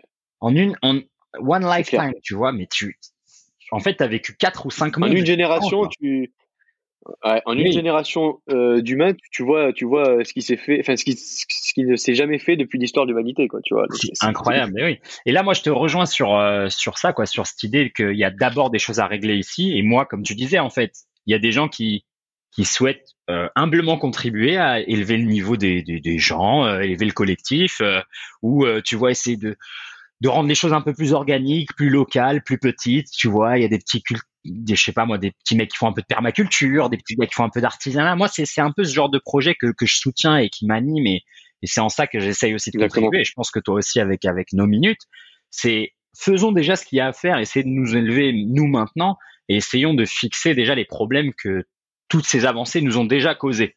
Elles ont apporté énormément de bonnes choses, mais il y a plein de choses. Tu vois, quand tu vois le, je sais pas moi, le taux de suicide, le taux de dépressif chez les 17 ans, mais mec, moi quand j'avais 15 ans, je pensais à tout sauf être dépressif, quoi. Je pensais à plein de bonnes choses positives. Je me dis comment il y en a qui sont et on est on est on était dans la même classe et là j'apprends que le mec s'est suicidé, le mec il est là. Enfin, occupons-nous de, de, ça, je pense, et, et c'est pour ça que ouais, le podcast, là, le, le dev perso aussi, je pense que c'est une bonne, euh, une bonne chose qu'il y ait un peu cette tendance maintenant, même s'il y a, y a plein de mots qui sont bafoués, mais au moins les gens ils savent un peu, euh, ils ont déjà entendu quelqu'un dire le mot développement personnel, tu vois, ou même peut-être même spiritualité. Ça ressort de plus en plus dans les conversations, et je pense que déjà ça c'est des petites victoires euh, qui vont faire avancer les choses vers du positif. C'est certain. Exactement, exactement. Et pour continuer sur ce que tu dis, il y a un mot. Enfin, je pense que tu vois, on parlait des deux mondes. Là, ça fait quelques minutes qu'on parle de deux mondes, mais je pense qu'il y aura le monde des conscients et le monde des, des pas des inconscients. J'aime pas ce mot-là, mais des gens qui prennent la vague parce qu'ils sont perdus et ils sont emportés. Tu vois, ils sont emportés dans la technologie, euh, dans la technologie de pointe, dans la techno, dans, dans les robots, dans, dans le métaverse, dans les trucs virtuels, dans, enfin bref, un, bordel sans, sans, fin. Et, euh, et dans le premier monde, c'est les, les gens conscients, les gens qui ont je c'est pas qu'ils sont plus intelligents, c'est juste qu'ils ont pris conscience ben, de, de, vouloir développer leur leur propre personne, de remplir leur propre bouteille, enfin leur bouteille à eux pour remplir le verre d'autrui, si tu veux, et euh, et comme tu l'as dit de euh, de faire du bien à leur petite échelle, tu vois, de tu parlais de permaculture, tu parlais de d'éducation, tu parlais de dev perso, euh, c'est ça en fait, c'est être, être, un meilleur humain, une meilleure personne et tout en ayant des ambitions, tu vois, ça veut pas dire de rester petit, attention, hein c'est, mais toujours de s'élever, toujours de progresser, toujours les 1% par jour, toujours, enfin voilà. Et je pense que ouais, on va, on va, on va arriver à ça de plus en plus. Hein. Absolument, absolument. Et toi, justement, dans ces idées un peu là, tu mentionnes plein de plein de philosophies, plein de termes qu'on a qu'on a beaucoup abordé dans le podcast, hein, que ce soit le kaizen, le dev perso, etc. Toi, quelles ont été tes influences? Tu disais que tu lisais beaucoup. Est-ce qu'il y a des auteurs ou des ou des, des gens qui t'inspirent, autres que le bon Elon Musk, mais peut-être des modèles à suivre que tu as pu trouver qui ont pu euh, un peu, euh, voilà, peut-être euh, commencer une petite voie vers laquelle toi, tu aimerais bien t'orienter? Tu vois, moi, j'ai toujours un peu mes petites inspirations comme les Tim Ferriss, les mecs comme ça qui ont toujours promu le minimalisme, le, le côté digital, le côté one-man company, le côté liberté. Euh, toi, quelles ont été tes influences et, peut-être quelques lâcher quelques noms et quelques livres, ça pourrait être utile pour celles et ceux qui veulent avancer aussi vers cette voie de rejoindre la première communauté. Carrément. Euh, j'ai fait un podcast de 5 minutes où je mentionne mes, mes 40 auteurs, si tu veux, euh, préférés, favoris en leadership et tout.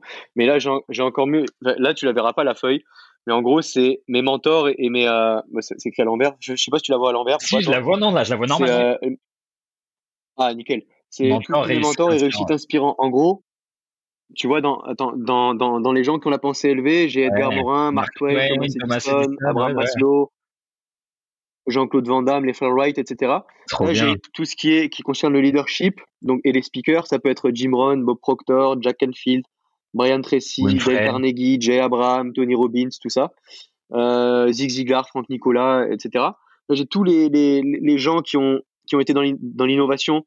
Et là tous les gens, enfin tous les, les entrepreneurs qui ont créé via Internet mais qui sont, je trouve, des, des, des, entrepreneurs, des businessmen et businesswomen euh, hyper euh, hyper intelligents, comme les fondateurs de, bah, de Facebook, d'Instagram, de Virgin, de Pinterest, de Netflix, d'Aloresto, ouais voilà, Jack Ma, de Yahoo, de Cisco, d'Apple, de de Spotify, de Free, de Allociné, tu vois.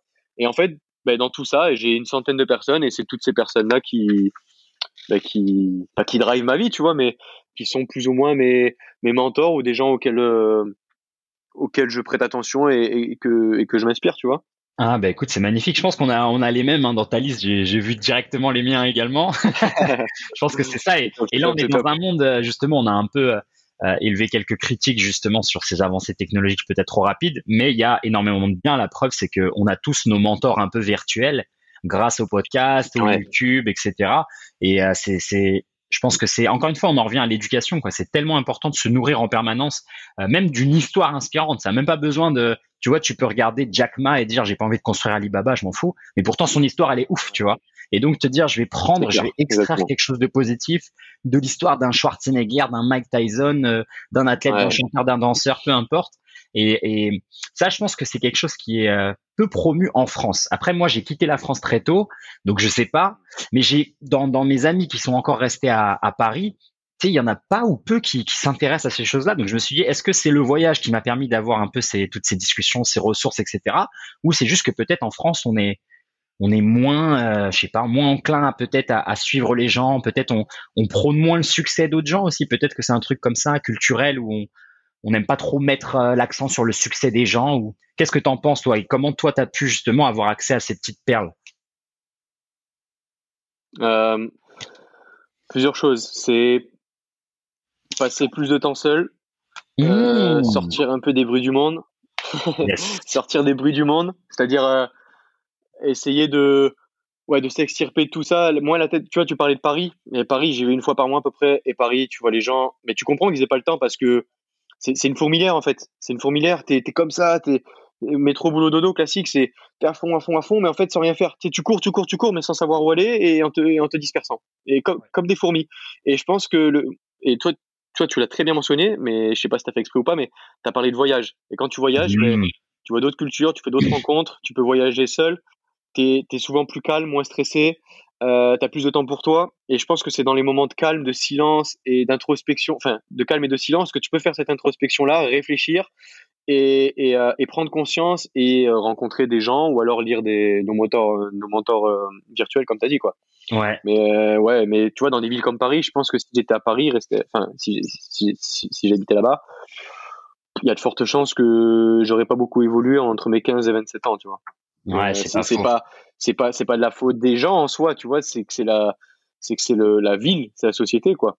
Ouais. Alors que quand tu es dans des villes intermédiaires comme Bordeaux, Toulouse, Bordeaux, Toulouse, Lille, des trucs comme ça, ben oui, tu es dans la fourmilière, mais tu peux vite, tu peux vite en extirper et tu peux vite euh, euh, euh te développer personnellement, quoi. Je, Ça, j'en suis sûr, tu vois. pareil. Euh, je, je, ben, je parlais avec des gens, tu vois, qui habitent Montréal. Montréal, c'est une énorme ville Mais à contrario, c'est une ville qui est hyper zen, calme et tout. Alors que les gens qui sont à New York ou à, ou à Miami, euh, c'est horrible, quoi. C'est la course, c'est la course, c'est la course, c'est la course.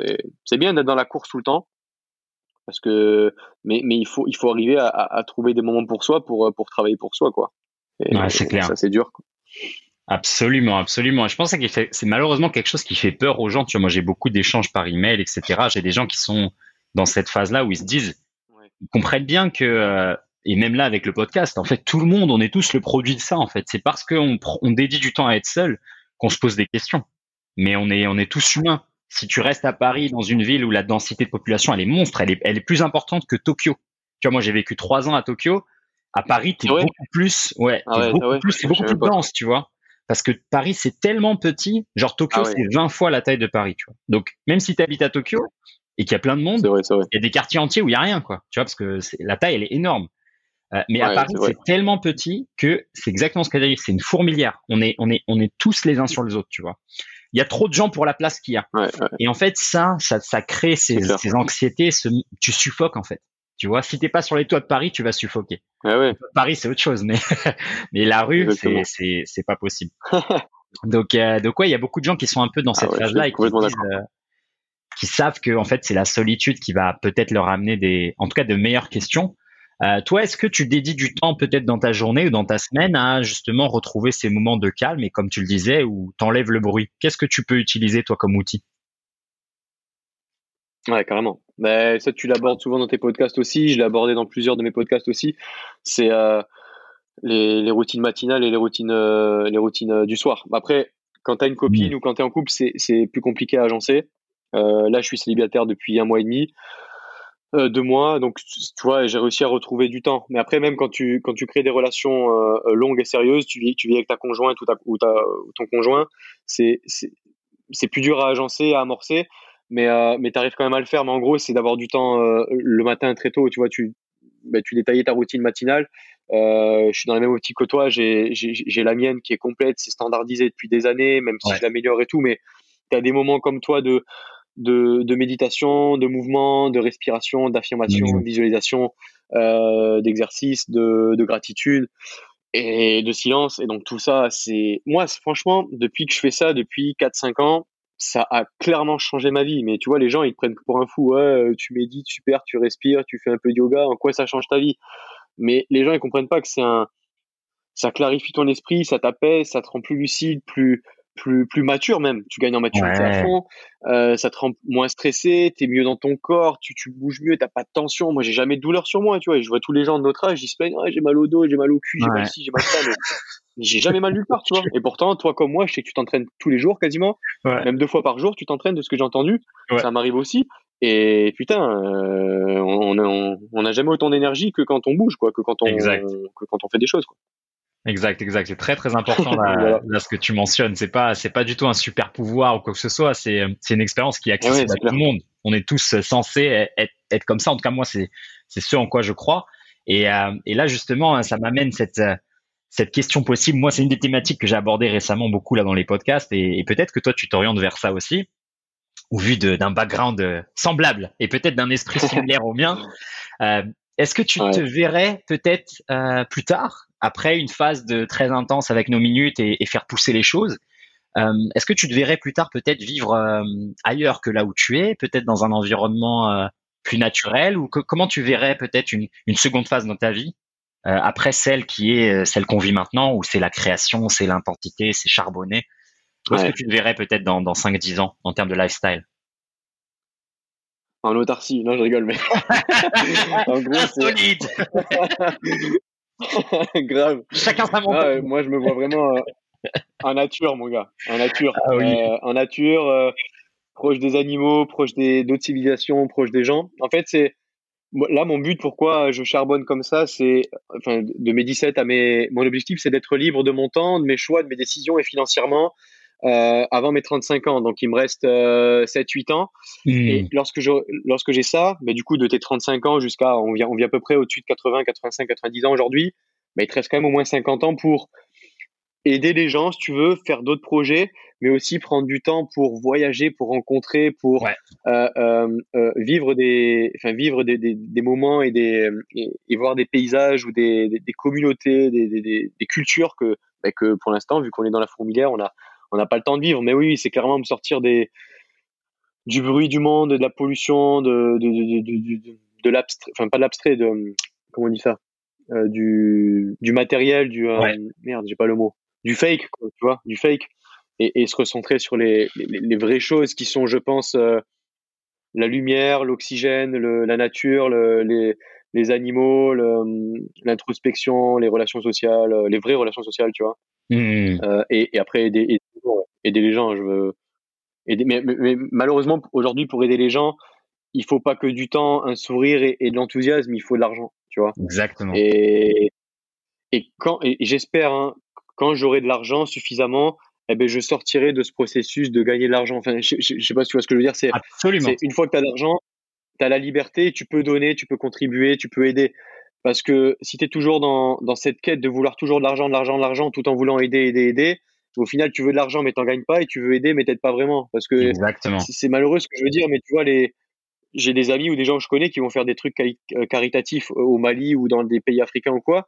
Mais à part donner de leur sourire et de leur temps, mec, tu les aides pas, quoi. Enfin, mm, c'est du mm. fake. C'est juste pour ta bonne conscience et ton ego, tu vois. Par contre, quand euh, on peut dire ce qu'on veut de, euh, on peut dire ce qu'on veut des, des, entrepreneurs à succès ou des hommes riches aujourd'hui, mais quand quand il y en a qui vont créer des écoles ou créer des puits ou créer des euh, des orphelinats ou créer des, des, vrais trucs, tu vois, concrets ou donner des comme Cristiano Ronaldo le fait ou des, des grandes stars le font. Oui, ils gagnent des millions, des milliards, ce que tu veux mais il faut pas oublier qu'à côté ils aident énormément de gens et c'est juste que c'est pas médiatisé quoi donc exactement voilà c'est malheureusement aujourd'hui on est dans un monde bah, si ça avait été euh, il faut il faut gagner des chocolatines ou des des, des, croissants ben on, on, on, gagnerait des chocolatines et des, croissants pour aider les gens mais malheureusement aujourd'hui c'est le dollar ou l'euro. Exact. Bientôt peut-être la crypto euh, la, la crypto monnaie le truc mais voilà, euh, aujourd'hui, c'est l'argent qui, qui, qui, prédomine pour pouvoir aider les gens. Donc bon, ben écoute, euh, on essaie de, on essaie d'en gagner et pour après. Euh, Exactement. Mais tu sais là, ça, c'est cette philosophie-là ou cette approche, ça me fait penser à, à Guy Ritchie. Peut-être tu le connais, tu sais, c'est le réalisateur ouais, des films. Je l'adore. Et il a une interview que, que j'adore. C'est une, une, interview que je me mets en boucle d'ailleurs, tu vois, plusieurs fois dans l'année. Une interview avec Joe Rogan. avec qui? C'est avec Joe Rogan. Ouais, voilà, c'est ça. Hein. Ah, il est magique. Avec Joe Rogan, trop fort on parlait du podcast. T'as vu Joe Rogan ou pas? Il s'est fait racheter 100 millions de dollars par Spotify pour l'exclusivité. Voilà. Tu vois, comme quoi les gens, ils sont au courant. Ils sont au courant que le podcast et le son est. C'est la vie. Mais oui. Mais oui. Et ce mec-là, je sais pas si t'as vu. Je coupé, mais vas-y. Non, non, t'inquiète. Il y a genre 13 ans, il commençait son premier podcast. C'était lui avec ses potes, un petit bédo sur une table, tu vois. Et là, maintenant, les gens disent, oh, regarde, Joe Rogan, il est riche et tout. Non, mais attends, ce mec-là, ça fait à 13 ans et il a invité tout le monde, en fait, des combattants, de, de à Elon Musk, à tout le monde. Donc, c'est, et c'est un par jour. Je sais pas si t'imagines. Le mec, c'est une machine. Un par jour. Ouais. Un par jour. C'est hallucinant. De deux heures ou trois heures, quoi. C'est, c'est un truc. Mais ouais. Et, euh, et, bref, là, il y a cette interview là avec Guy Ritchie où il mentionne quelque chose là que tu, euh, en tout cas moi, c'est cette philosophie là à laquelle euh, à laquelle j'ai, pu relier tes, tes propos. C'est cette idée de tu sais la phrase qui est euh, Don't hate the player, hate the game. C'est genre ne déteste pas le joueur, déteste le jeu. Et en fait, Guy Ritchie te dit non, ne mhm. déteste, pas le jeu parce que c'est le seul jeu que tu as. Donc là, dans cette idée d'avoir de l'argent pour pouvoir aider, il y a beaucoup de gens qui vont dire exactement, ils vont dire non, moi je préfère faire un, un truc caritatif au Mali et tout. Non mais mec, tu es en train de cracher sur la finance, l'argent, etc. Mais en fait, si tu acceptes le jeu et que tu joues avec les règles du jeu, après, tu possèdes le jeu. Et donc mhm. après, tu es réellement capable d'aider, etc. Et je pense que ça, c'est très très important. Euh, je pense que c'est peut-être aussi en France, on a une mentalité comme ça, euh, on a une relation avec l'argent qui est, qui est très différente des, des, autres mondes. Tu vois, moi en Asie ou même euh, dans le monde anglo-saxon où j'ai beaucoup été aussi, c'est différent, tu vois. C'est qu'ils comprennent, beaucoup comprennent que l'argent c'est une énergie, tu vois, ça vient, ça part, mais il faut pas la rejeter. Parce qu'en fait, si tu veux après donner, Exactement il faut que tu, tu, en, tu en aies pour toi pour pouvoir donner. C'est comme de l'amour de soi, c'est comme l'estime de soi, c'est des énergies. Il faut que tu te remplisses pour pouvoir le donner. Mais tu peux pas le donner, euh, comme tu disais, un bon sourire euh, au Mali ou ailleurs. Évidemment, c'est pas, on va pas dire qu'il faut pas le faire. Mais je veux dire, euh, travaille, charbonne, euh, crée des projets, prends des risques. Et la récompense, ça va être bien plus que de l'argent. Mais parmi les récompenses, il y aura l'argent. Et cet argent-là, tu vas pouvoir le réinvestir pour faire encore plus et pour servir encore plus. Donc, il faut en tout cas moi c'est ce que j'essaye de faire au, euh, au minimum quoi. C'est faut pas cracher sur ces choses là tu vois. Même si elles sont diabolisées etc c'est que de l'énergie tu vois. Ça vient ça part. Mais sans ça tu peux rien faire. Et, euh, et c'est je pense c'est très important de, de partager ça et de pas diaboliser justement les entrepreneurs ou les mecs euh, tu sais moi il y a des gens sur en, ligne où ils vont te dire ouais mais regarde tu fais ça euh, tu fais des trucs pour avoir du trafic et après ton trafic tu essaies de le convertir etc ouais mais ça c'est le game mon pote. C'est le jeu. Nous on joue au jeu. Mais sans ce jeu là moi, j'ai pas des fonds pour après créer des trucs, pour servir et pour encore toucher le cœur des gens, tu vois. Et il y a plein de trucs que qu'on fait, qui 90% de ce qu'on fait, c'est gratuit, tu vois. Donc c'est des heures et des heures de contenu pour les gens, tu vois. Et les gens ils comprennent pas ça. Il y en a beaucoup qui, qui se disent non, euh, faire quelque chose et gagner de l'argent, c'est mal, tu vois. Mais il y a rien de mal à ça. Ouais. Tu vois, c'est que sans ça, tu peux pas aider, tu peux pas servir plus. Tu vois, malgré toutes tes bonnes intentions, don't hate the game. Tu vois, faut jouer. Et je pense c'est important, important, de mettre ça en, en, perspective, tu vois, pour beaucoup, euh, pour beaucoup d'entrepreneurs aussi, ça va un peu les réveiller, dire faut pas avoir peur, quoi, faut y aller là. Et je pense qu'il y a un, un problème dans, c'est pas qu'en France, c'est en Europe en général, dans le sens où euh, on, on, catégorise on met dans des cases, tu vois. Un mec qui, qui, qui, qui, a des routines, qui médite tous les jours, ne peut pas gagner de l'argent. Un mec qui gagne de l'argent, c'est forcément un enculé. Un mec qui, tu vois ce que je veux dire? Euh, Non, mec, t'as as le droit d'avoir j'aime pas le mot business, tu as, le droit d'avoir une marque, un projet, quelque chose qui fait du bien aux gens en le monétisant, en gagnant de l'argent, euh, loyalement, euh, de bon gré et, et, et surtout mérité, euh, de méditer, d'être de, de, hyper spirituel, de voyager, d'aider les gens, de, de, faire du sport à haut niveau. Enfin, en fait, il n'y a pas de case, il faut être un tout. Et comme tu as dit, c'est d'énergie, c'est un tout, c'est un, c'est un je sais pas j'ai juste une image. Tu sais, comme le Big Bang l'univers on est un tout tu vois on est une toile on est on est interconnecté à tout et, et, il faut pas dire euh, ouais bah, ok si je veux l'argent alors faut que je faut que je sacrifie ça. Euh, si si j'ai de l'argent je suis forcément une, mauvaise personne euh, je suis forcément un enfoiré je fais forcément du mal aux gens. Non non non. Tu prends des des mecs qui gagnent de l'argent tu sais qu'on appelle des escrocs ou des ou Monsanto tu vois ou des mecs comme ça oui, ce sont. Moi, je déteste Monsanto, tu vois, ou Bayer ou quoi. Si, si on pouvait les, les, mettre tous en procès, les brûler ou les même les, en tuer certains, on ferait. Mais faut pas oublier que c'est des gars. Si tu vois, tu prends l'exemple de Monsanto, oui, c'est très très mal ce qu'il fait. Je suis le premier à dire que c'est mal et je consomme pas ses produits. Je suis anti anti lui, mais c'est un mec qui a travaillé pendant 15-20 ans. C'est un mec qui a persévéré. C'est un mec qui a pris des risques. C'est un mec qui a euh, qui, a, qui, a, qui a été meilleur que la concurrence. C'est un mec qui a travaillé plus dur. Enfin, tu vois, il faut, faut pas oublier ces trucs aussi. Même si c'est mmh. hyper mal ce qu'il fait, faut pas oublier ça. Euh, je pense que aujourd'hui être euh, entrepreneur, parce que tu, tu, tu l'es et, et, je le suis, c'est il faut être hyper complet. En fait, il faut, il, il faut être hyper compétent, hyper complet. Et comme tu as dit, jouer avec le jeu. Le jeu, il est mondial, il est comme ça. Et il n'est pas régi par, euh, par que des lois physiques de nos gouvernements. Il est régi par les lois de l'univers, par, par les lois de l'évolution du monde, par les lois humaines. Par, voilà. Et, et, il n'y a pas que l'argent, mais je veux dire, il y a des lois de l'argent, il y a des lois financières, mais il y a des lois avec le temps, il y a des lois avec euh, l'introspection, il y a des lois avec euh, le karma, il y a des lois ce que tu veux, mmh. mais il y a des lois et il faut, faut jouer avec le jeu, comme tu dis. J'adore là ce que tu dis là. Il y, a, des lois de l'univers et on, on, y est tous soumis, tu vois. Soumis, tu vois. Les, Tu donnes, tu reçois, c'est une loi de l'univers. Donc si tu donnes pas, tu vas pas recevoir. Et ça, c'est des choses, on peut pas y échapper. Je pense qu'il faut, faut accepter aussi nos, nos conditions. Et euh, j'adore, j'adore ce vocabulaire un peu cosmique là, et ça, ça me pousse à te, à te lancer là-dessus, parce que tu mentionnais tout à l'heure euh, quand on parlait un peu des psychédéliques et des récents podcasts dans lesquels je partage un peu ces, ces expériences-là, où je donne la parole à des invités qui ont, qui ont fait ce genre de choses. Toi qui t'intéresses à la croissance euh, de l'humain, quand est-ce que ça arrive ces phases-là de ta vie où il y a, il y a peut-être des explorations dans, dans l'intangible? Et qu'est-ce que qu'est-ce qui peut-être ouais, c'est quoi un peu ton, ton aspect? Qu'est-ce que tu as lu ou peut-être euh, t'en es où au niveau du, du développement vers, euh, vers ces horizons-là, un peu plus spirituel, métaphysique et, et expérience autre.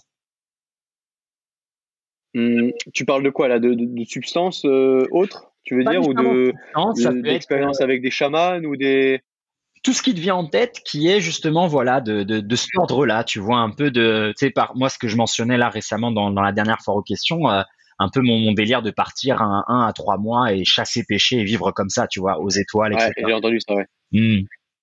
Exactement. Ben, moi, déjà, c'est faire. Euh, ce, ce, qui, ce qui me tenterait déjà, c'est faire une retraite Vipassana, mais pas mmh. la retraite Vipassana aujourd'hui, c'est en mode commercial, tu vois.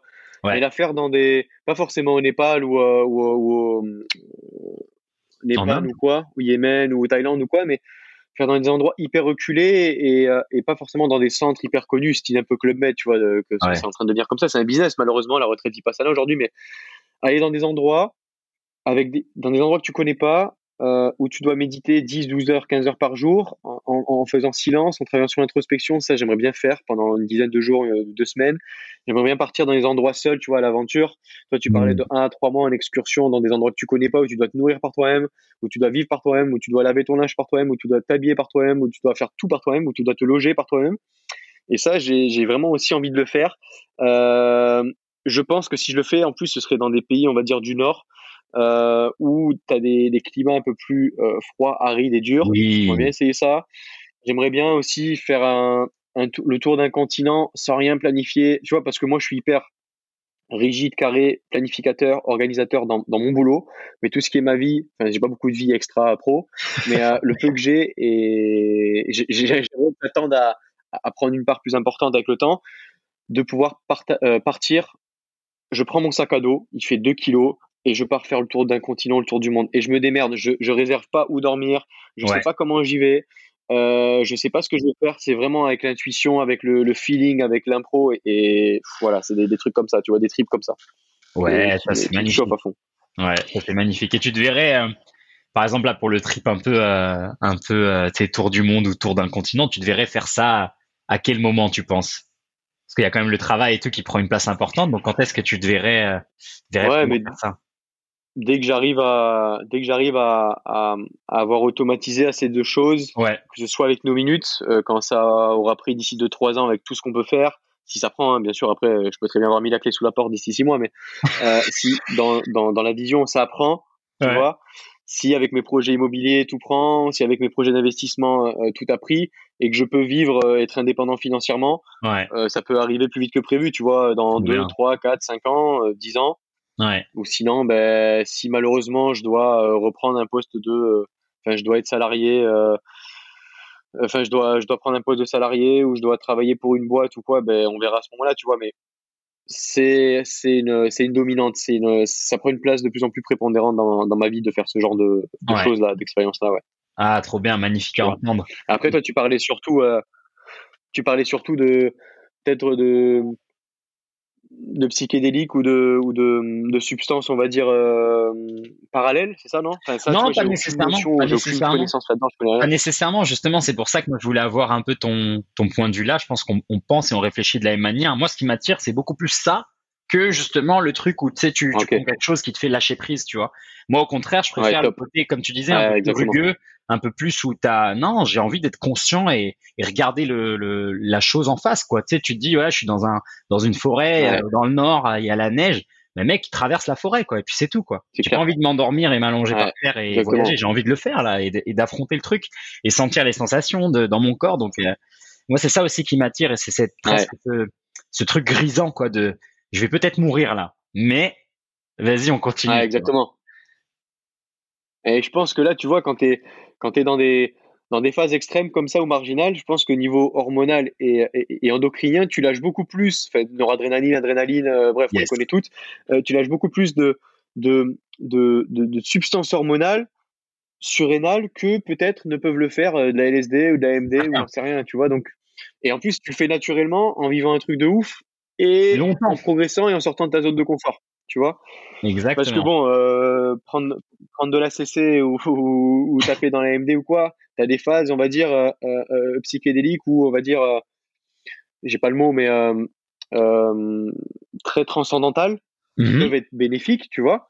Mais c'est quelque chose qui est facile, quoi. C'est facile, tu es dans un état passif, t'es pas sorti de ta zone de confort, t'as pas vécu d'expérience de ouf. Euh, t'as pris ta dose, quoi, et voilà, point barre. Et après, t'as une redescente, tu vois. Exactement. Ce qui, est, ce qui est parfois difficile à maîtriser. Ouais. Donc voilà, je suis, je, ouais, je suis vraiment plus comme toi euh, dans ce sens-là, quoi. Et justement, là, c'est, cette thématique d'un peu toujours chercher la difficulté, toujours chercher quelque chose qui est euh, pas encore fait, etc.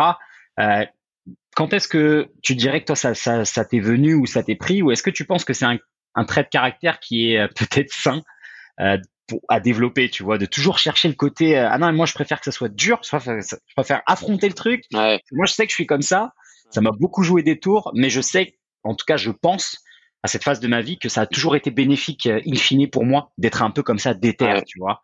Et et ouais, dans, dans, les influences, les influences que tu as mentionnées, il y a aussi ce côté-là, ce caractère un peu de j'ai faim, quoi. J'ai faim de la vie, j'en veux plus et je veux affronter les choses. Euh, toi, est-ce que tu as déjà réfléchi un peu sur cet aspect de ta personnalité et comment tu le, tu pourrais nous, nous le décrire?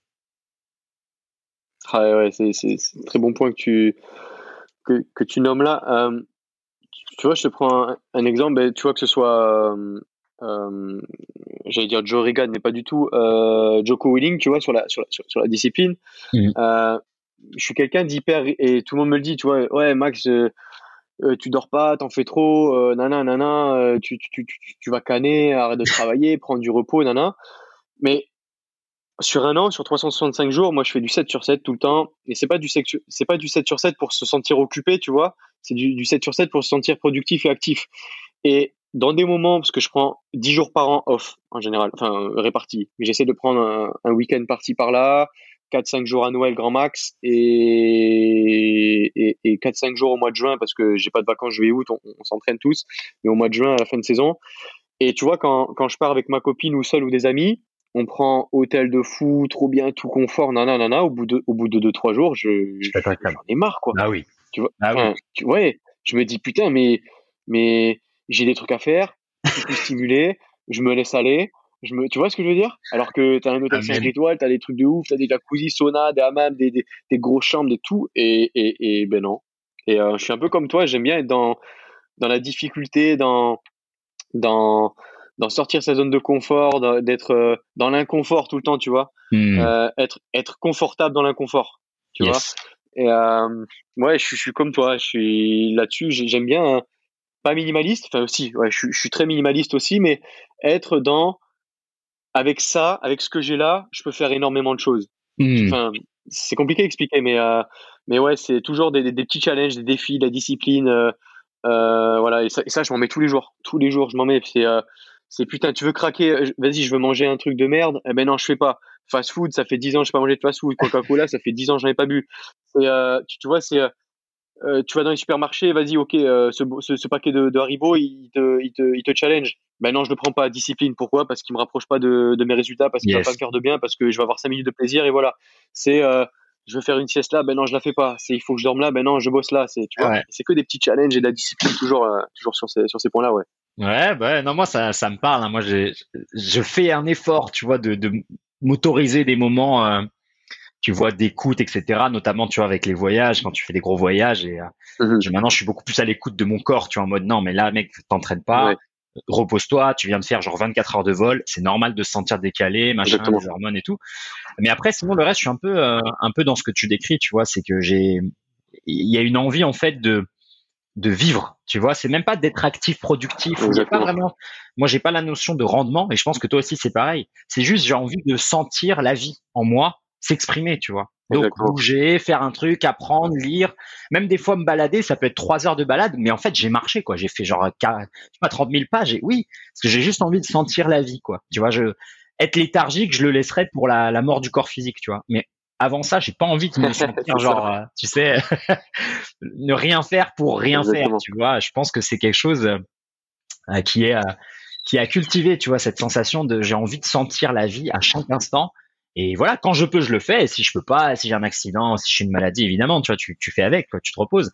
Euh, mais le reste, je pense que c'est, il y a du bon à ça. Et moi, c'est ce que j'essaie de transmettre même dans les entraînements. Tu vois, j'essaie de faire, en tout cas, d'éduquer les gens au maximum sur comprendre que le corps, il est censé faire ça. On n'est pas censé ne rien faire ou, tu sais, être immobile. Et on le disait au début, tu mmh. mentionnais aussi, le, le mouvement, c'est la vie. Donc, en fait, laisse la vie s'exprimer en toi. C'est naturel de se poser des questions, c'est naturel de gamberger. Faut pas avoir peur de ces moments-là mais trouve un, un, moyen de les exprimer, l'écriture, la lecture, l'apprentissage. Laisse-le, euh, laisse ce fluide en fait vivre parce qu'un jour tu l'auras plus, tu vois, ou un jour on va te l'enlever. Et là, c'est ce jour-là, tu, tu, vas le regretter, quoi. Tu vas dire, mais en fait, j'aurais dû en profiter quand je l'avais, quoi. Quand j'avais ce feu intérieur, tu vois. Regarde le nombre de personnes qui disent, j'aurais aimé avoir mes 20 ans encore et tout. Moi, je veux pas mes 20 ans encore. C'est bon, je les ai passés. Je veux là les, ce qui arrive, tu vois. Je m'en fous. Le reste, c'est déjà fait. Donc, euh, je pense que ça aussi, c'est important de, de, de partager et de peut-être s'attarder aussi des fois là-dessus, quoi, de se dire, est-ce que je vis vraiment une vie euh, pleine et entière, tu vois? Est-ce que je, vraiment je, tu sais, je presse ouais. la vie, quoi? Moi, c'est cette idée à chaque fois que j'ai, je, suis en train de presser comme un torchon, je presse la vie au maximum que je peux, comme si on allait me la prendre demain, tu vois? Et bah voilà, c'est comme ça que je veux vivre, quoi. Ouais. C'est vrai. Et t'as le, as le principe de, de minimisation des regrets, tu sais? Exact. Euh, c'est sur ton lit de mort, tu sais. Euh, sur ton lit de mort, en général, les gens, ils ont, ils sont déçus de, de ce qu'ils n'ont pas fait plutôt de plutôt que, de mhm. ce qu'ils ont fait, tu vois, dans leur vie. Et c'est ça qui est, qui est hyper important. Tu vois, tu, tu mentionnais euh, le fait de, de, presser la vie. Et les gens, ils confondent souvent euh, l'épuisement, tu vois. Mais quand tu es dans le mouvement, quand tu es dans l'action, réfléchis et, et, et, surtout consciente, tu t'épuises pas, tu vois, tu augmentes ton énergie, tu, tu fais plein de choses.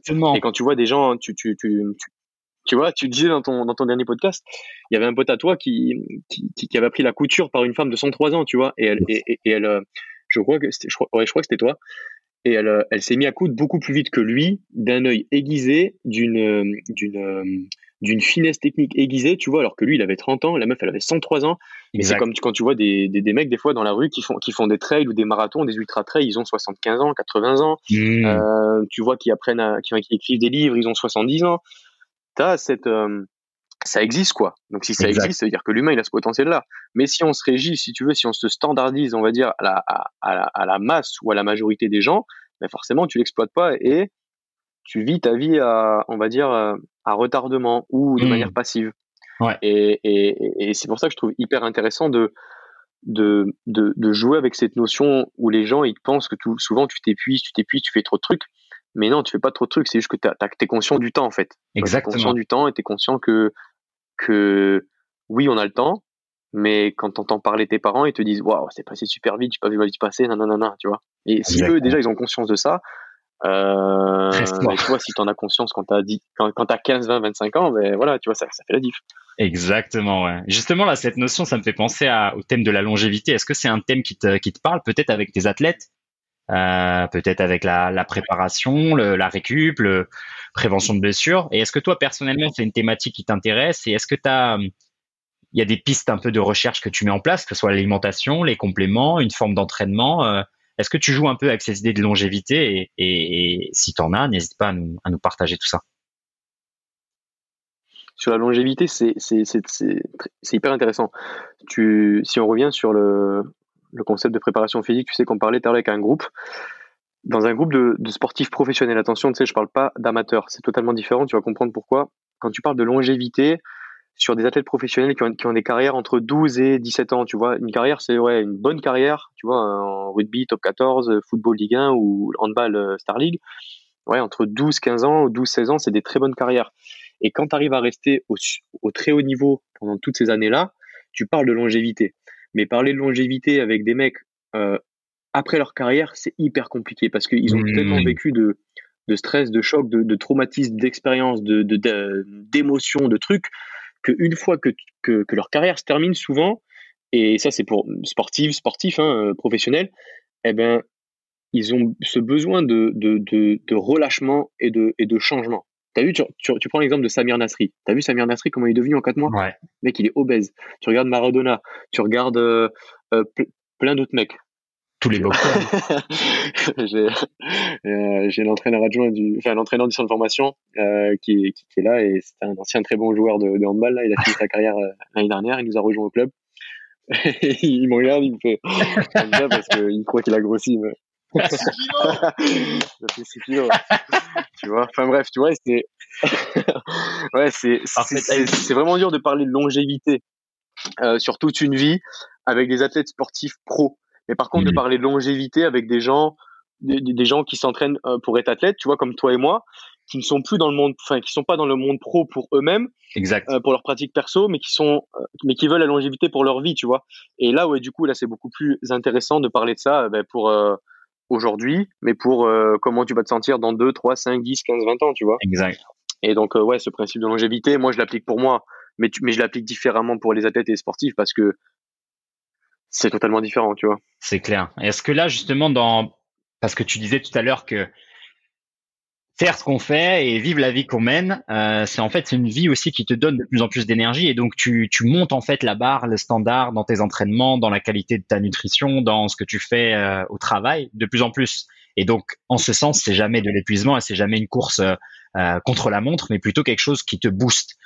Justement, est-ce que toi, tu tu, tu plonges un peu dans ces univers de toujours euh, optimiser ou améliorer la concentration, les choses comme ça? Est-ce que tu as, un peu regardé ces les petites choses qu'on pourrait avoir là-dedans, tu vois. Est-ce que tu as des je sais pas des bouquins ou des compléments ou des choses comme ça? Ou est-ce que toi ça t'intéresse cette idée de toujours maximiser un peu ces différentes euh, zones de ta vie? Ouais, exactement. Mais là on parle justement de, de département de vie, tu vois. J'ai plusieurs euh, départements de vie, ce qu'on appelle, tu as le santé physique et bien-être, psychologie émotionnelle, leadership, j'ai euh, finance, argent, richesse, relations sociales et j'en ai un autre, je ne sais plus, euh, famille, amour, etc. Et dans tout ça, si tu veux, j'ai des grands tableaux chez moi avec plein de fiches, enfin plein, de trucs. En gros, je l'ai mis sous, à graffer là. Et là, j'ai énormément de trucs que, je mets tout ça sur tableau et j'ai 60, 60 pages qui représentent tous mes départements de vie. Et, et, et le fait d'avoir de mettre des objectifs, d'écrire ses buts, ses objectifs, ses goals dans la vie, ses rêves, tout ça, ça aide à leur concrétisation, ça aide à avoir des plans d'action. Parce que ça, tu hmm. vois ça dans 25 ans. Et si tu prends la machine arrière, dans 25 ans, c'est là-bas, ou dans 20 ans, tu, tu, tu, vas avoir fait ça, tu vas être devenu ça. Mais qu'est-ce que tu fais chaque jour dans le sens inverse pour y arriver? Et du coup, c'est plein de petites actions chaque jour qui font ben, euh, que tu vas apprendre à optimiser ton temps, à créer des bonnes habitudes, des bonnes routines, euh, à laisser place aussi un peu parfois à, l'improvisation et au hasard, même si je ne mhm. crois pas au hasard, mais à ne pas planifier, à ne pas planifier 20% de ta journée. Mais euh, pour, on va dire, je pense, euh, optimiser, maximiser, potentialiser tout ça, il faut structurer, apprendre à structurer et apprendre à gérer son temps, apprendre à gérer ses journées, à mettre en place des stratégies de, euh, de programmation, de planification, euh, ouais, de ses actions. Voilà, tu vois, avoir un agenda, par exemple, c'est hyper important. Mmh. Écrire ses journées, les détailler, euh, mettre ses trois objectifs prioritaires, sectoriser ses journées, avoir des journées de production, de productivité, d'action, de repos. Enfin bref, c'est hyper important.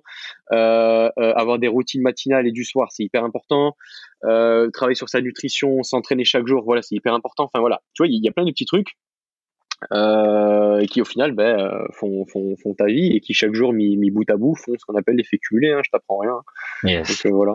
Ah, magnifique, magnifique. Là, tu partages beaucoup de choses. Je pense que avec cette partie-là du podcast, on aura perdu 99% de l'audience, mais c'est pas grave. on, aura, on, aura, les solides qui seront restés. non, je plaisante. C'est ça. Et justement, là, peut-être pour, euh, pour apporter un peu plus de, de légèreté, est-ce que parmi toutes ces choses-là, malgré toutes les, euh, toutes les bonnes choses et les, et les, on va dire, les structures, les organisations, les protocoles que tu as en place, est-ce qu'il reste quand même, ou est-ce que tu t'octroies, ou est-ce qu'il y a peut-être dans ta journée, dans ta semaine, peu importe, des habitudes encore ou des petites choses que tu fais qui sont ridicules, tu vois, des choses que, que toi, toi-même, un peu toi et tes pensées, vous avez encore, et c'est comme des petits jeux et qui te font un peu retomber en enfance, ou tu sais, des, des trucs ridicules que tu fais, ah peu importe, tu vois, dans ta journée, est-ce qu'il y en a un qui te vient en tête euh, et pour montrer en fait qu'on est tous humains, tu vois.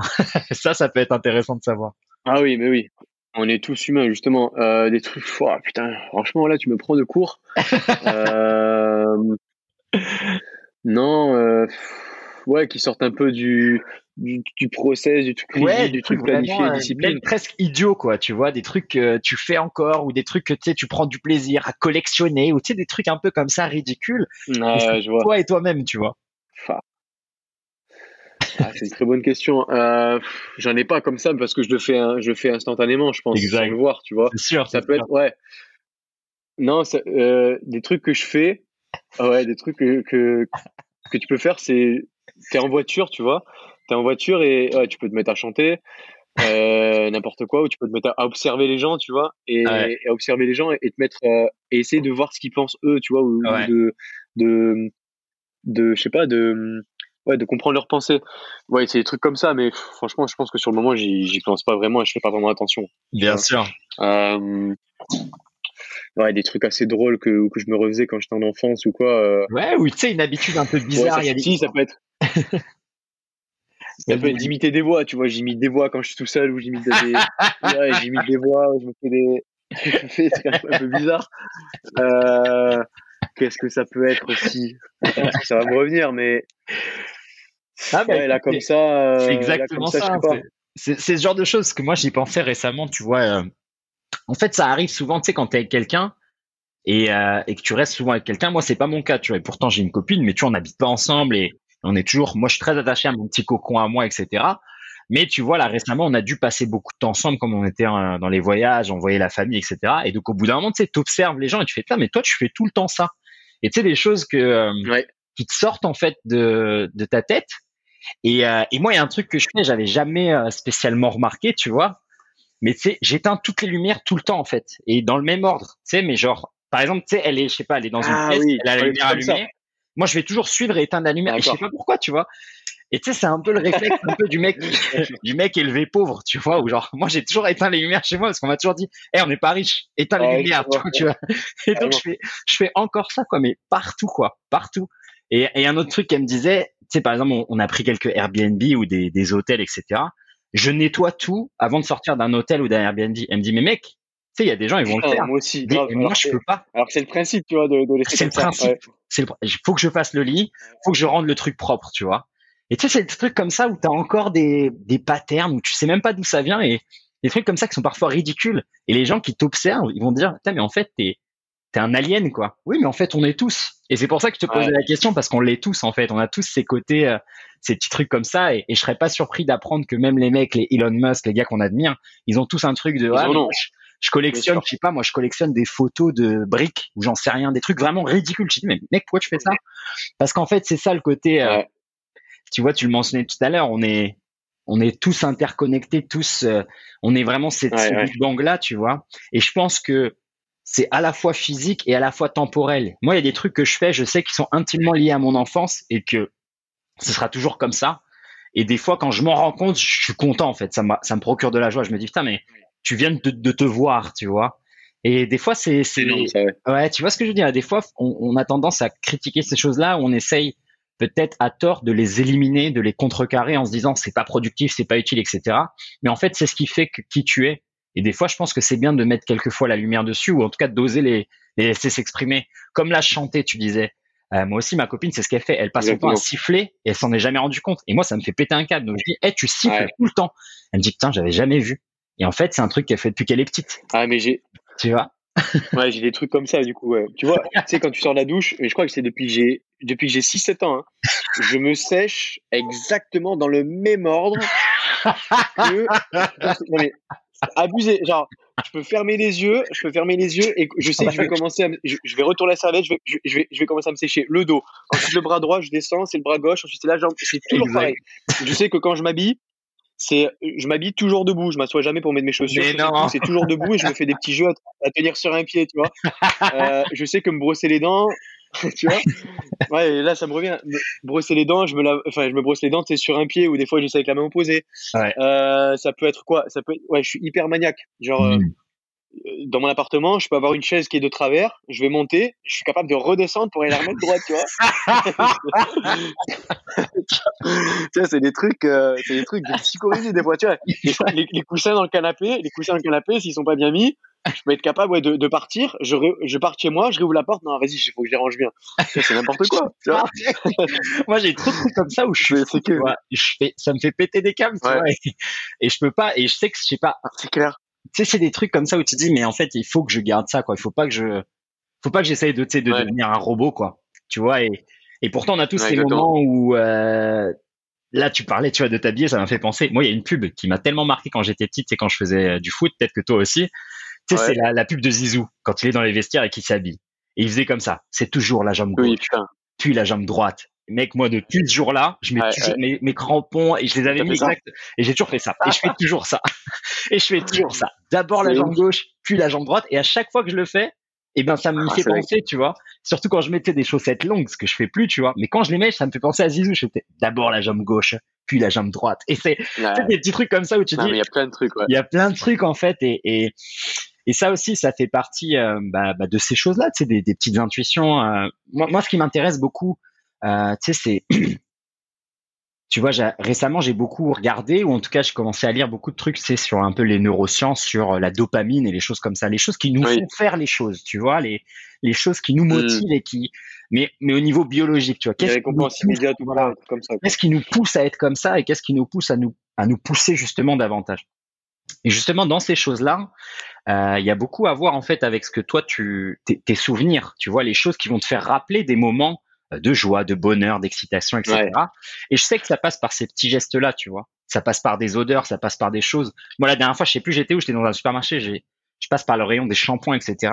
J'ai dû m'arrêter 10 minutes parce qu'il y a une odeur qui m'a rappelé un souvenir de quand j'avais 18 ans euh, au Japon la première fois. Euh, ah ouais, et tu sais, c'est des trucs comme ça où tu dis, mais attends, mais si ça c'est en moi et que j'y accède une fois par an comme ça, mais alors qu'est-ce, c'est quoi ce potentiel en fait qu'on a, tu vois, à, à essayer aussi de reconnaître ces petites habitudes, ces, ces petites choses-là et un peu à les, à les laisser s'ouvrir. Tu vois, quel talent caché tu peux avoir, quel, tu vois ce que je veux dire, quelle chose tu peux encore laisser exprimer. et, et, et c'est pour ça que je pense que c'est des choses, des fois, hein. tu... Ça, ça, te submerge direct. Mais oui, ça te submerge. Il y a des gens qui vont passer, par exemple, leur vie, tu sais, à chantonner comme ça. Ils vont jamais se rendre compte qu'ils ont une voix de ouf. Tu, tu dis, mais mec, ça fait 20 ans que tu passes temps, en fait, à t'entraîner tous les jours. 30 minutes par jour, tu chantes. Et tu t'es pas rendu compte, tu vois. Et, euh, et ouais, c'est des petits trucs comme ça. Moi, ça, ça j'aime bien un peu les questions comme ça qui, te font, qui te font sortir de ta, de ton image. mais tu vois, regarde, tu me l'as posé il y a, il y a 10 minutes et c'est vrai que quand tu réfléchis pas, quand tu n'en as pas conscience, ben, tu t'en rends pas compte forcément. Et c'est après réflexion que tu te dis, ah ouais, il y a ça, ça, ça, ça, ça. Et c'est vrai que là, tu te dis, tu as forcément des trucs qui sont ancrés, qui sont plus ou moins positifs, tu vois, de, de ce que tu as vécu quand tu étais jeune. Exact, et que tu gardes. Et c'est des trucs marrants, tu vois. tu, tu parlais d'odeur, mais tu, tu prends les odeurs, euh, euh, le shampoing à l'amande. Tu, vois, tu vois pas, le shampoing à l'amande. Mais ça, c'est, je crois que c'était l'un des premiers quand j'avais quand j'étais petit. Mais depuis, à chaque fois que tu sens l'odeur du shampoing à l'amande, mon gars, mais ça, tu, tu kiffes. c'est, ça, ça prend en enfance, tu vois. des trucs de ouf. Et c'est là que tu te dis, c'est des trucs auxquels jamais tu penses. Tu vois, t'oublies, euh, des fois, tu oublies le prénom de ton meilleur pote qui est à côté de toi. Et une odeur de, que tu as vécu il y a, il, y a, il, y a, 20 ans, hop, elle refait surface direct, tu vois. Et c'est, c'est ancré, ouais. c'est ça qui est, qui est vraiment, euh, tu parlais de neurosciences tout à l'heure, mais c'est forcément lié, tu vois, avec ça. C'est certain, c'est certain. lié tout ça. Mais euh, après, euh, je sais même pas si ça vaut la peine de, de le comprendre, tu vois. Juste de, de, le reconnaître. Et de le vivre, ouais. Énorme. Mais tu vois, moi, c'est des choses comme ça. J'essaie toujours de faire le mm-hmm. parallèle un peu entre toutes les toutes les choses que je peux lire, etc. Même que ça soit de l'anthropologie, que ça soit comment on a évolué en tant qu'espèce, etc. Si on a ces facultés de reconnaître des odeurs, de reconnaître, de les associer, etc. C'est quelque chose qui est dans notre code génétique, qui, nous, qui a dû nous servir pour reconnaître qu'une plante elle a été empoisonnée ou pour reconnaître que j'en sais rien, tu vois. Et, euh, et, tu vois, on parlait des expériences un peu mystiques tout à l'heure et des trucs un peu en nature. Moi, c'est ça aussi que je veux que je veux essayer de faire revivre, tu vois. Je me dis, voilà, comme toi, au moment où tu as un peu atteint cette, cette indépendance et cette autonomie, de te dire, mais viens, je me laisse. C'est, elle est où mon intuition, tu vois? Parce qu'il y a aussi ce côté, euh, comme toutes les choses, hein, c'est un peu l'alchimie avec la vie. Hein. Avec ce que tu gagnes en productivité, en rigueur, en discipline, tu perds aussi cette intuition, ce côté, euh, je le fais dès que je le sens, tu vois. Parce que maintenant, tu as des décisions réfléchies, tu as une grande capacité cognitive, tu peux faire des associations d'idées rapides. Euh, c'est ça a du bon.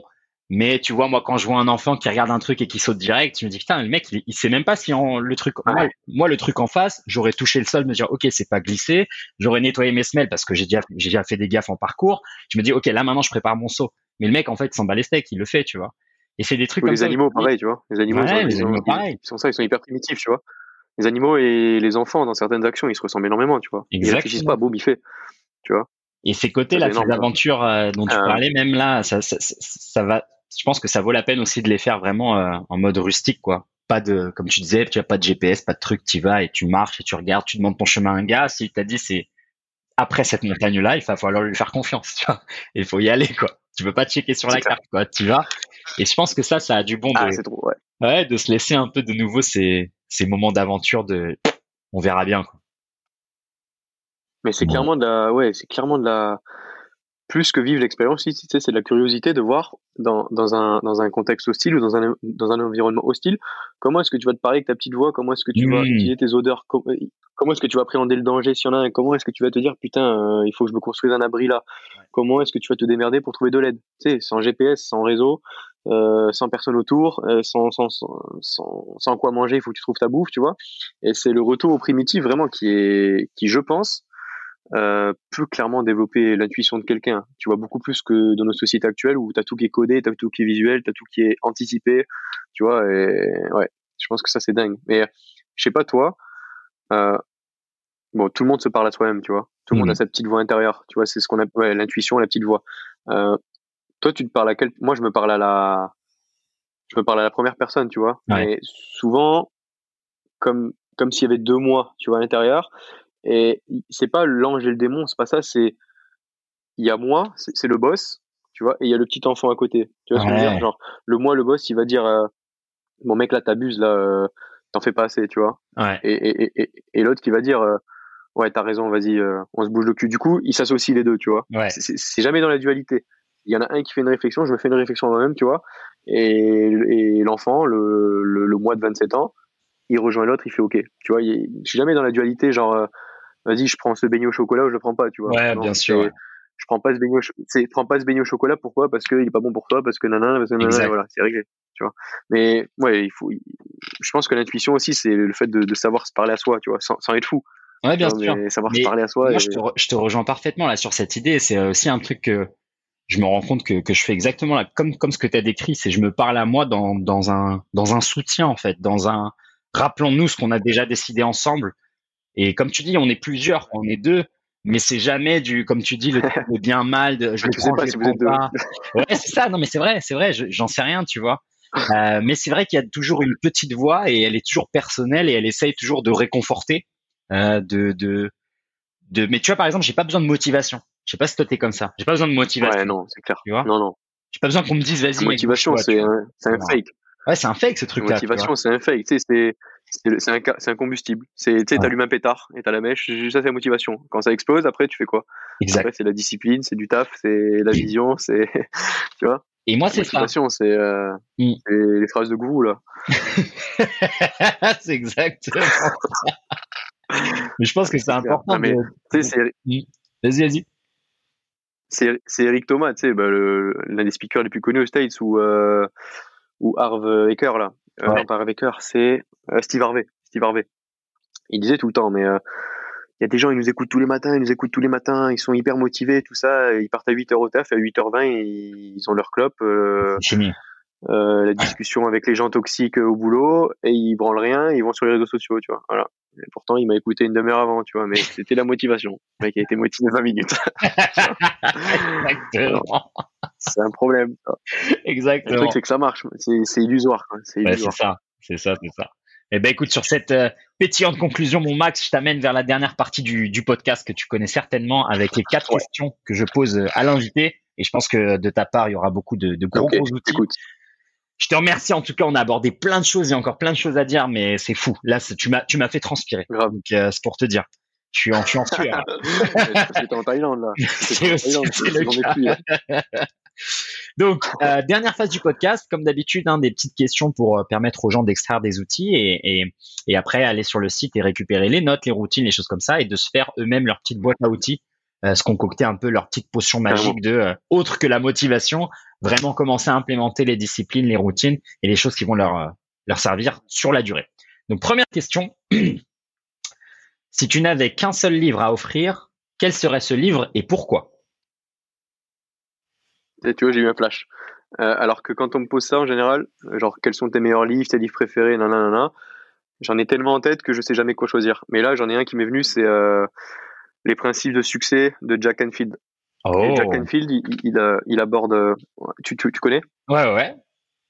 C'est un livre. C'est un livre. Il fait 600 pages. Hein, il a tous les principes dedans, mais il traite tous les départements de vie, c'est comme on l'a vu, santé, physique, bien-être, leadership, psychologie, euh, amour, relations, euh, introspection, tout, bref, il y a énormément de trucs et c'est, c'est vraiment une dinguerie, tu vois. Euh, franchement, les principes du succès de Jack Enfield, il est top.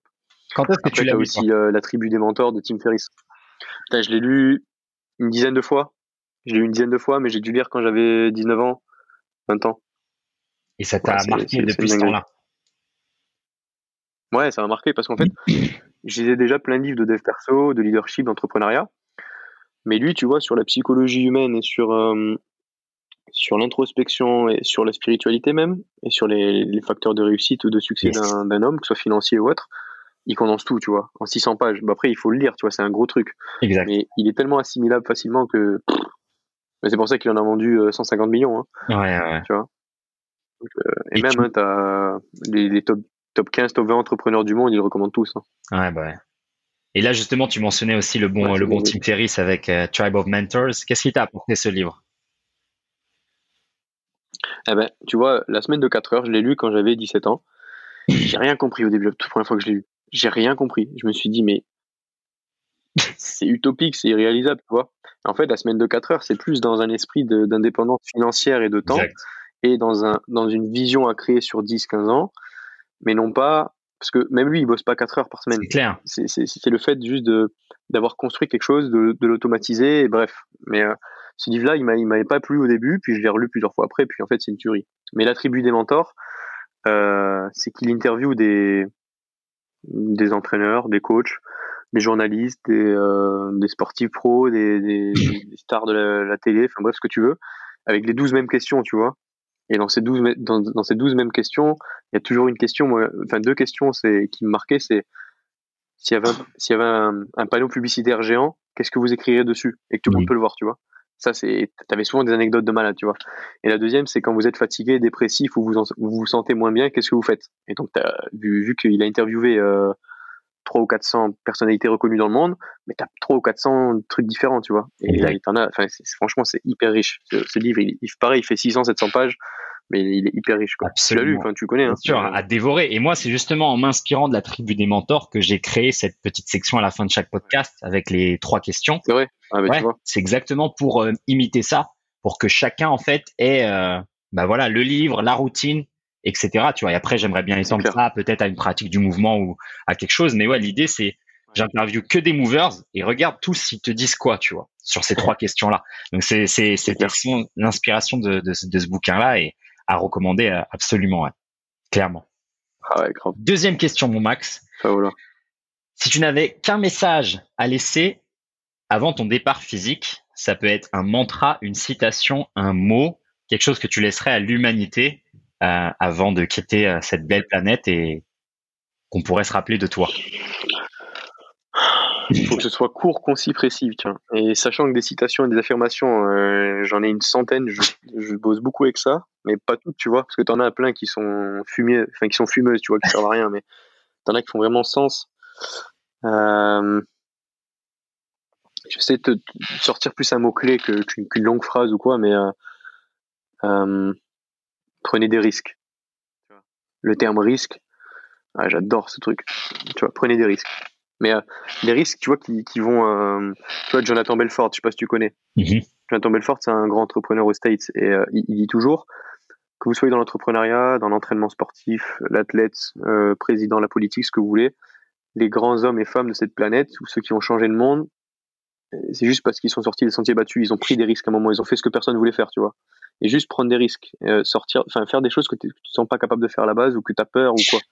Et prenez des risques. Le, tu vois, tu, tu, pouvais écrire sur un tableau géant, je mets prenez des risques. Ouais, C'est tu vois, le, le, slogan de Nike, Just Do It, je pense que c'est, je crois que c'est l'un des meilleurs slogans qui a jamais été fait dans le marketing, de l'histoire du marketing. C'est dingue parce que tu fais quelque chose que tu ne connais pas, donc tu connais pas les conséquences, les répercussions, qui, qui, tu penses pour toi est positif, et tu as, un champ qui s'ouvre, tu as un panel de, de nouvelles compétences, de nouvelles pensées, de, de nouvelles actions, de nouvelles rencontres qui s'ouvrent, tu vois. Et tout ça parce que tu as osé le faire. Et ça, c'est dingue, tu vois, juste faites-le. Amen. Magnifique. Troisième question, un peu plus euh, terre à terre cette fois-ci. Ta routine matinale parfaite dans un monde idéal. Ouais. Ouais, je pense que le monde idéal, déjà, on, se l'est créé. Hein, Amen. Pour ça, pour ce genre de routine. Euh, j'ai deux trucs marrants, tu vois, tu parlais de ça tout à l'heure. Deux trucs marrants que je fais. Bon, quand je suis pas avec la copine, tu vois. Mais quand je suis solo, quand je suis seul. Ouais, parce que sinon, un fou. Mais euh, c'est le matin, tu sais, le fait de se frotter les mains, c'était un, un speaker chinois qui est très compétent, je sais plus comment il s'appelle, qui parlait de ça, des neurosciences. Le fait de te frotter les mains le matin, tu sais, quand t'es fatigué, tu te lèves, t'as les yeux, ils sont collés. Tu te frottes les mains fort. Ça active tous les mécanorécepteurs de la main et ta main échauffe. Tu poses tes deux mains sur les yeux, tu vois, et, en fait, une trentaine de secondes. Et, après ça, ben, tes yeux, ils vont, ils vont s'ouvrir et ça va, ça va activer d'autres mécanorécepteurs. Et du coup, tu es moins fatigué, tu vois, et, tes mmh. yeux sont décollés. Il y a ça la loi des 5 secondes que j'utilise pour sortir du lit. Amen. Tu vois. 5, 5 4, 3, 2, 1, le, décompte. Et ça, ça marche énormément sur moi. Ça marche sur certains de mes clients. Ça marche pas sur d'autres, mais c'est pas grave. Faut changer. Euh, et après, j'ai ma routine, c'est euh, méditation, respiration, affirmation, visualisation, lecture, euh, entraînement. Tu vois, et je fais ça entre 5h30 et 7h30. 8h, je m'entraîne. Et après, tu vois, ta journée, elle est, elle est réglée, toi. T'as fait déjà plus que, que tous les gens, tu vois. Ouais. Est-ce que tu peux nous partager un peu plus là sur cette loi des, des 5 secondes? Elle n'a pas encore été mentionnée dans le podcast et je pense que c'est peut-être un des outils les plus simples à appliquer pour monsieur, madame, tout le monde. J'aimerais bien que tu nous mettes euh, là-dessus comme petit outil. Je sais qu'il y a beaucoup de gens, euh, j'ai déjà en tête des gens euh, qui, qui, me parlent beaucoup sur, sur Internet. Ça pourra leur, les intéresser. Hmm. Mais de moi-même, tu vois, j'ai jamais eu trop de mal à me lever, sortir du lit. Mais j'ai plein, plein d'amis ou de potes qui, qui, qui ont la flemme, qui sont bien dans le lit. Tu sais, t'es bien dans le lit. Voilà, t'en as, ils adorent dormir. Euh, et j'ai lu le, livre de Mel Robbins, qui avait écrit ça, tu sais, la, la tante de, la tante ou la sœur, je sais plus, de Tony Robbins, qui avait écrit justement un livre entier sur la loi des 5 secondes. Mais je me suis dit, comment elle a pu écrire un livre entier, best-seller, sur la loi des 5 secondes? Exact. Et en fait, euh, le fait d'utiliser des chiffres, un compte à rebours, un, chrono, si tu veux, avec des chiffres et, et reculant dans le sens inverse, ça va hacker ton système nerveux central. Ça le hack de bon matin et tu peux pas lutter contre. Et moi, franchement, dès que je me fais 5, 4, 3, 2, 1, tu vois, je me lève tout seul. Mais j'arrive pas à résister à pas me lever, à, pas me lever, tu vois. C'est ouf, hein. Et ça marche sur pas mal de, clients et de collègues à moi. Ça marche pas sur d'autres, comme je t'ai dit. Mais euh, c'est vrai que ce, ce process-là, il, faut. Et, au début, j'en rigolais, tu vois. Je me disais, mais vas-y, loi des 5 secondes, qu'est-ce que tu me racontes, toi Vas-y, tu vois. C'est quoi ce truc encore, tu vois? Et il faut juste le tester, le mettre dans ta routine et, prendre l'habitude de le faire. Mais franchement, ça marche vraiment très bien. Et ça, ça met déjà cette première action en place. Ouais. Tu vois? Après, t'as faire ton lit. Faire ton lit, c'est, je le vois là, je le faire tout le temps. Tu vois, c'est les mecs de la marine ou quoi, ou Joko Willings qui disaient, euh, tu fais ton lit, t'as déjà fait la première action, la première tâche de la journée, ça te lance dans le truc. Ça, c'est, vrai. Mais voilà, en gros, sur la loi de 5 secondes, euh, comment je peux la synthétiser, mais c'est aussi simple que ça, c'est clair. Et tu sais que ça marche même pour, euh, moi, je l'ai beaucoup essayé euh, parce que le lit, non, j'ai jamais eu de soucis. Mais par exemple, à l'entraînement, c'est que moi, j'avais toujours l'habitude de compter, tu vois, positif. Mais tu sais, des fois, tu es en fin de set ou fin de round ou peu importe, et en fait, tu comptes le fait d'aller à l'envers, ça, ça marche, quoi. Tu as, as, ce boost d'énergie, ça marche, quoi, ça fonctionne. Donc, tu peux, bah ouais. tu vois. Mais c'est pour ça, regarde, j'avais lu un truc de. pourquoi dans les films, tu sais, je connais rien en film, je connais rien en cinéma ni rien, mais dans les films d'action, tu sais, quand ils mettent des bombes. Ouais. Tu sais, ou 24 heures chrono, tu sais, ils mettent des bombes. Quand ils mettent des bombes et que, ça va exploser, le décompte, il se fait pas 1, 2, 3, 4, 5, il se fait 5, 4, 3, 2, 1. Ouais. Parce que quand tu arrives à 0, 0 c'est le néant. Et quand c'est le néant, t'as peur du néant, t'as peur du rien, t'as peur du vide. Et donc, en général, ça explose. Mais tu fais exactement la même chose. 5, 4, 3, 2, 1. Et t'as, t'as, t'as, t'as cette décharge d'adrénaline, toi, ou de, dopamine, comme, comme, tu l'entends, qui te fait passer à l'action et qui te fait faire un mhm. truc, une réaction. Mhm. Tandis que si tu comptes 1, 2, 3, 4, 5, tu vas faire inverse, comme si tu vois un verre qui se remplit. Voilà, tu vois un verre qui se remplit et bon, bah, ok, ça se remplit et, il se passe quoi après? Ouais, et Quand puis tu t'approches du néant ou du zéro, ton, corps et ton cerveau, ils réagissent autrement, tu vois? Exactement, et même à l'inverse, ça te. Ça, et ça, ça, ça pour l'expliquer à tes athlètes ou à tes. c'est impossible. Nous, c'est ça aussi qui est bien euh, avec les arts martiaux, c'est que le round aussi décrémente en fait. Tu vois, c'est tu peux regarder le chrono, tu putain, il me reste 10 secondes à tenir, c'est bon, je vais tenir, tu vois. Mais si c'était à l'envers, tu serais l'horreur, tu vois, 2 minutes 45, vas-y, j'ai encore trop de temps. Et en fait, non, tu vois, c'est mieux que ça soit à l'envers. c'est un vrai truc. Eh bien, écoute, dernière des rounds de 3, non? Comment? Dis-moi. C'est des rounds de 3, non? Bah, pour la boxe, ouais. Est-ce que c'est des rounds de 1 minute 30 en anglaise? Ouais, Et après, t'as 3 minutes sur quoi? Muay Thai, non? Bah, 3 minutes en anglaise aussi, hein, 3 minutes en anglaise, dépendant si t'es pro ah, ou amateur. il y a 3 minutes en anglaise, 3 minutes en Muay Thai, euh, pro, tu vois. Après, quand t'es, moi, j'ai fait un combat amateur, c'était 2 minutes, je crois, un truc comme ça. Je me rappelle même plus. Et après, c'était ah, 3 minutes et 5 minutes pour le MMA. Donc, ouais, ça charbonne aussi, ouais, 5 minutes, c'est compliqué. C'est clair. après, t'as que 4 rounds, non, aussi, 5 si c'est des championnats, sinon 3, 3 fois 5. Mais moi, j'ai jamais fait, donc je sais pas, mais j'ai eu les athlètes, euh, c'est 3 fois 5 minutes, c'est déjà chaud, tu vois. Ça a l'air de rien du tout. Hein. Tu dis c'est 15 minutes, mais mon gars, c'est compliqué. compliqué, 15 minutes de bagarre. Très compliqué. Avec deux minutes de pause, c'est chaud. anyway. grave. Sur ces paroles, euh, mon Max, euh, dernière petite question qui n'en est pas vraiment une. Euh, pour celles et ceux qui ont apprécié le contenu de l'épisode, qui voudraient te contacter et qui voudraient soit échanger, soit se poser des questions, que ce soit sur l'entrepreneuriat, l'entraînement, sur nos minutes, peu importe, où est-ce que quel serait le meilleur moyen de te contacter? Et je mettrai ça sur la page sur mon site. Et comme ça, je ferai office de vecteur de passage vers ton contenu et vers aussi la personne. Bon, mais top. Euh, le plus simple, c'est sur Instagram, vu que c'est là où on est le plus présent. Euh, la communauté Instagram, donc nos minutes Instagram. Euh, en deux, je dirais LinkedIn, ou sur mon profil perso, pas sur la page, parce que la page vient d'être créée et ça c'est ma community manager qui va s'en occuper, mais mon profil perso, j'y suis beaucoup. Et en trois, je dirais par contact nominute.com sur l'adresse mail tout simplement quoi. Magnifique. Et bientôt, vu qu'on a prévu, vu qu'on a prévu sur la version 5.0 d'ajouter les avis, les commentaires et pouvoir dialoguer entre les podcasteurs et les utilisateurs, voilà, on pourra, on pourra le faire à ce moment-là. Magnifique. Ah, enfin, que du bon, que du bon. Eh ben écoute, c'est super. Est-ce que tu as des dernières paroles euh, pour laisser nos auditeurs là-dessus? Et après on terminera ce bel enregistrement. Euh, je voulais euh, dire aux auditeurs, ceux qui, qui écouteront jusqu'ici, que qu'ils sachent que toi et moi on se connaissait pas avant. Tu vois, mhm. Et, et, on, vient de partager deux heures de notre temps à échanger sur des thématiques qui nous ressemblent, en pleine impro, en plein freestyle, en essayant de, proposer quelque chose de d'hyper euh, authentique, tu vois. Et, euh, et tu vois, et, le fait de, de vouloir, enfin, tu sais, les, gens, ils ont souvent, souvent peur de créer de nouvelles relations, de rencontrer des gens.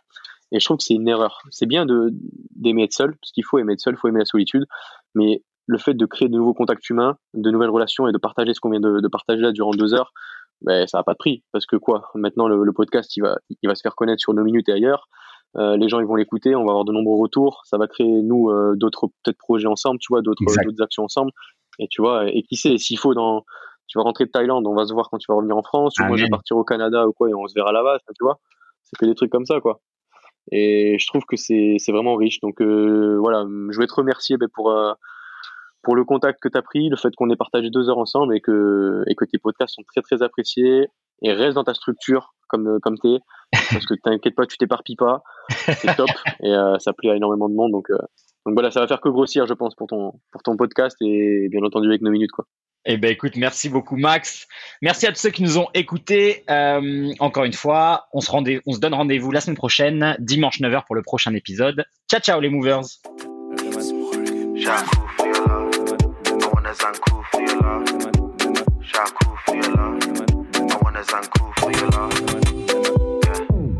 Oh oui les movers, une bien belle conversation cosmique comme d'habitude. Pour retrouver toutes les informations, les notes de cet épisode, les liens, les ressources et l'offre de notre invité, n'hésitez pas à cliquer sur le lien dans la description de ce podcast. Vous allez pouvoir retrouver l'épisode avec tous les différents chapitres, toutes les différentes thématiques, retrouver les liens qu'on mentionne, notamment sur les ouvrages, les films, les sites internet, euh, comment contacter l'invité, les différentes routines matinales qu'il implémente, également une section dans laquelle vous allez pouvoir accéder aux services de notre invité avec euh, des réductions. Voilà, c'est l'offre du Movers pour vous. Et si vous voulez évidemment voir notre invité, une petite section l'invité en mouvement va vous permettre d'avoir un peu le, visuel euh, avec l'audio. Comme d'habitude, mes petits appels à l'action en fin d'épisode. Encore une fois, pour celles et ceux qui ne sont pas encore inscrits à ma formation gratuite routine de mobilité, n'hésitez pas, le lien est également dans la description de ce podcast. Retrouvez une routine de mobilité simple, accessible, efficace, avec 21 exercices pour adresser la mobilité de toutes les articulations pour une routine de 15 à 20 minutes quotidienne. Comme d'habitude, c'est gratuit, il y a des vidéos et un PDF explicatif. N'hésitez pas à vous inscrire simplement en me donnant un email. Ensuite, pour aider à la promotion de ce podcast, s'il vous plaît, n'hésitez pas à laisser une évaluation sur iTunes. C'est littéralement comme ça qu'on arrive à euh, améliorer la popularité de ce podcast et ce qui me permet d'inviter euh, des movers toujours plus exceptionnels avec un background et des outils pour vous encore plus importants. Voilà, c'est un des moyens de, de me soutenir. N'hésitez pas à laisser une évaluation iTunes, à partager ce podcast sur les réseaux sociaux. Voilà, c'est gratuit, ça prend quelques secondes et voilà, ça aide à amener toujours des invités exceptionnels et à continuer euh, voilà la production de ce podcast entièrement gratuit pour vous les movers.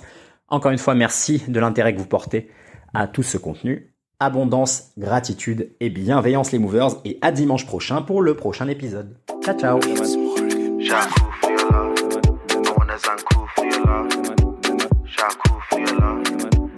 Franco.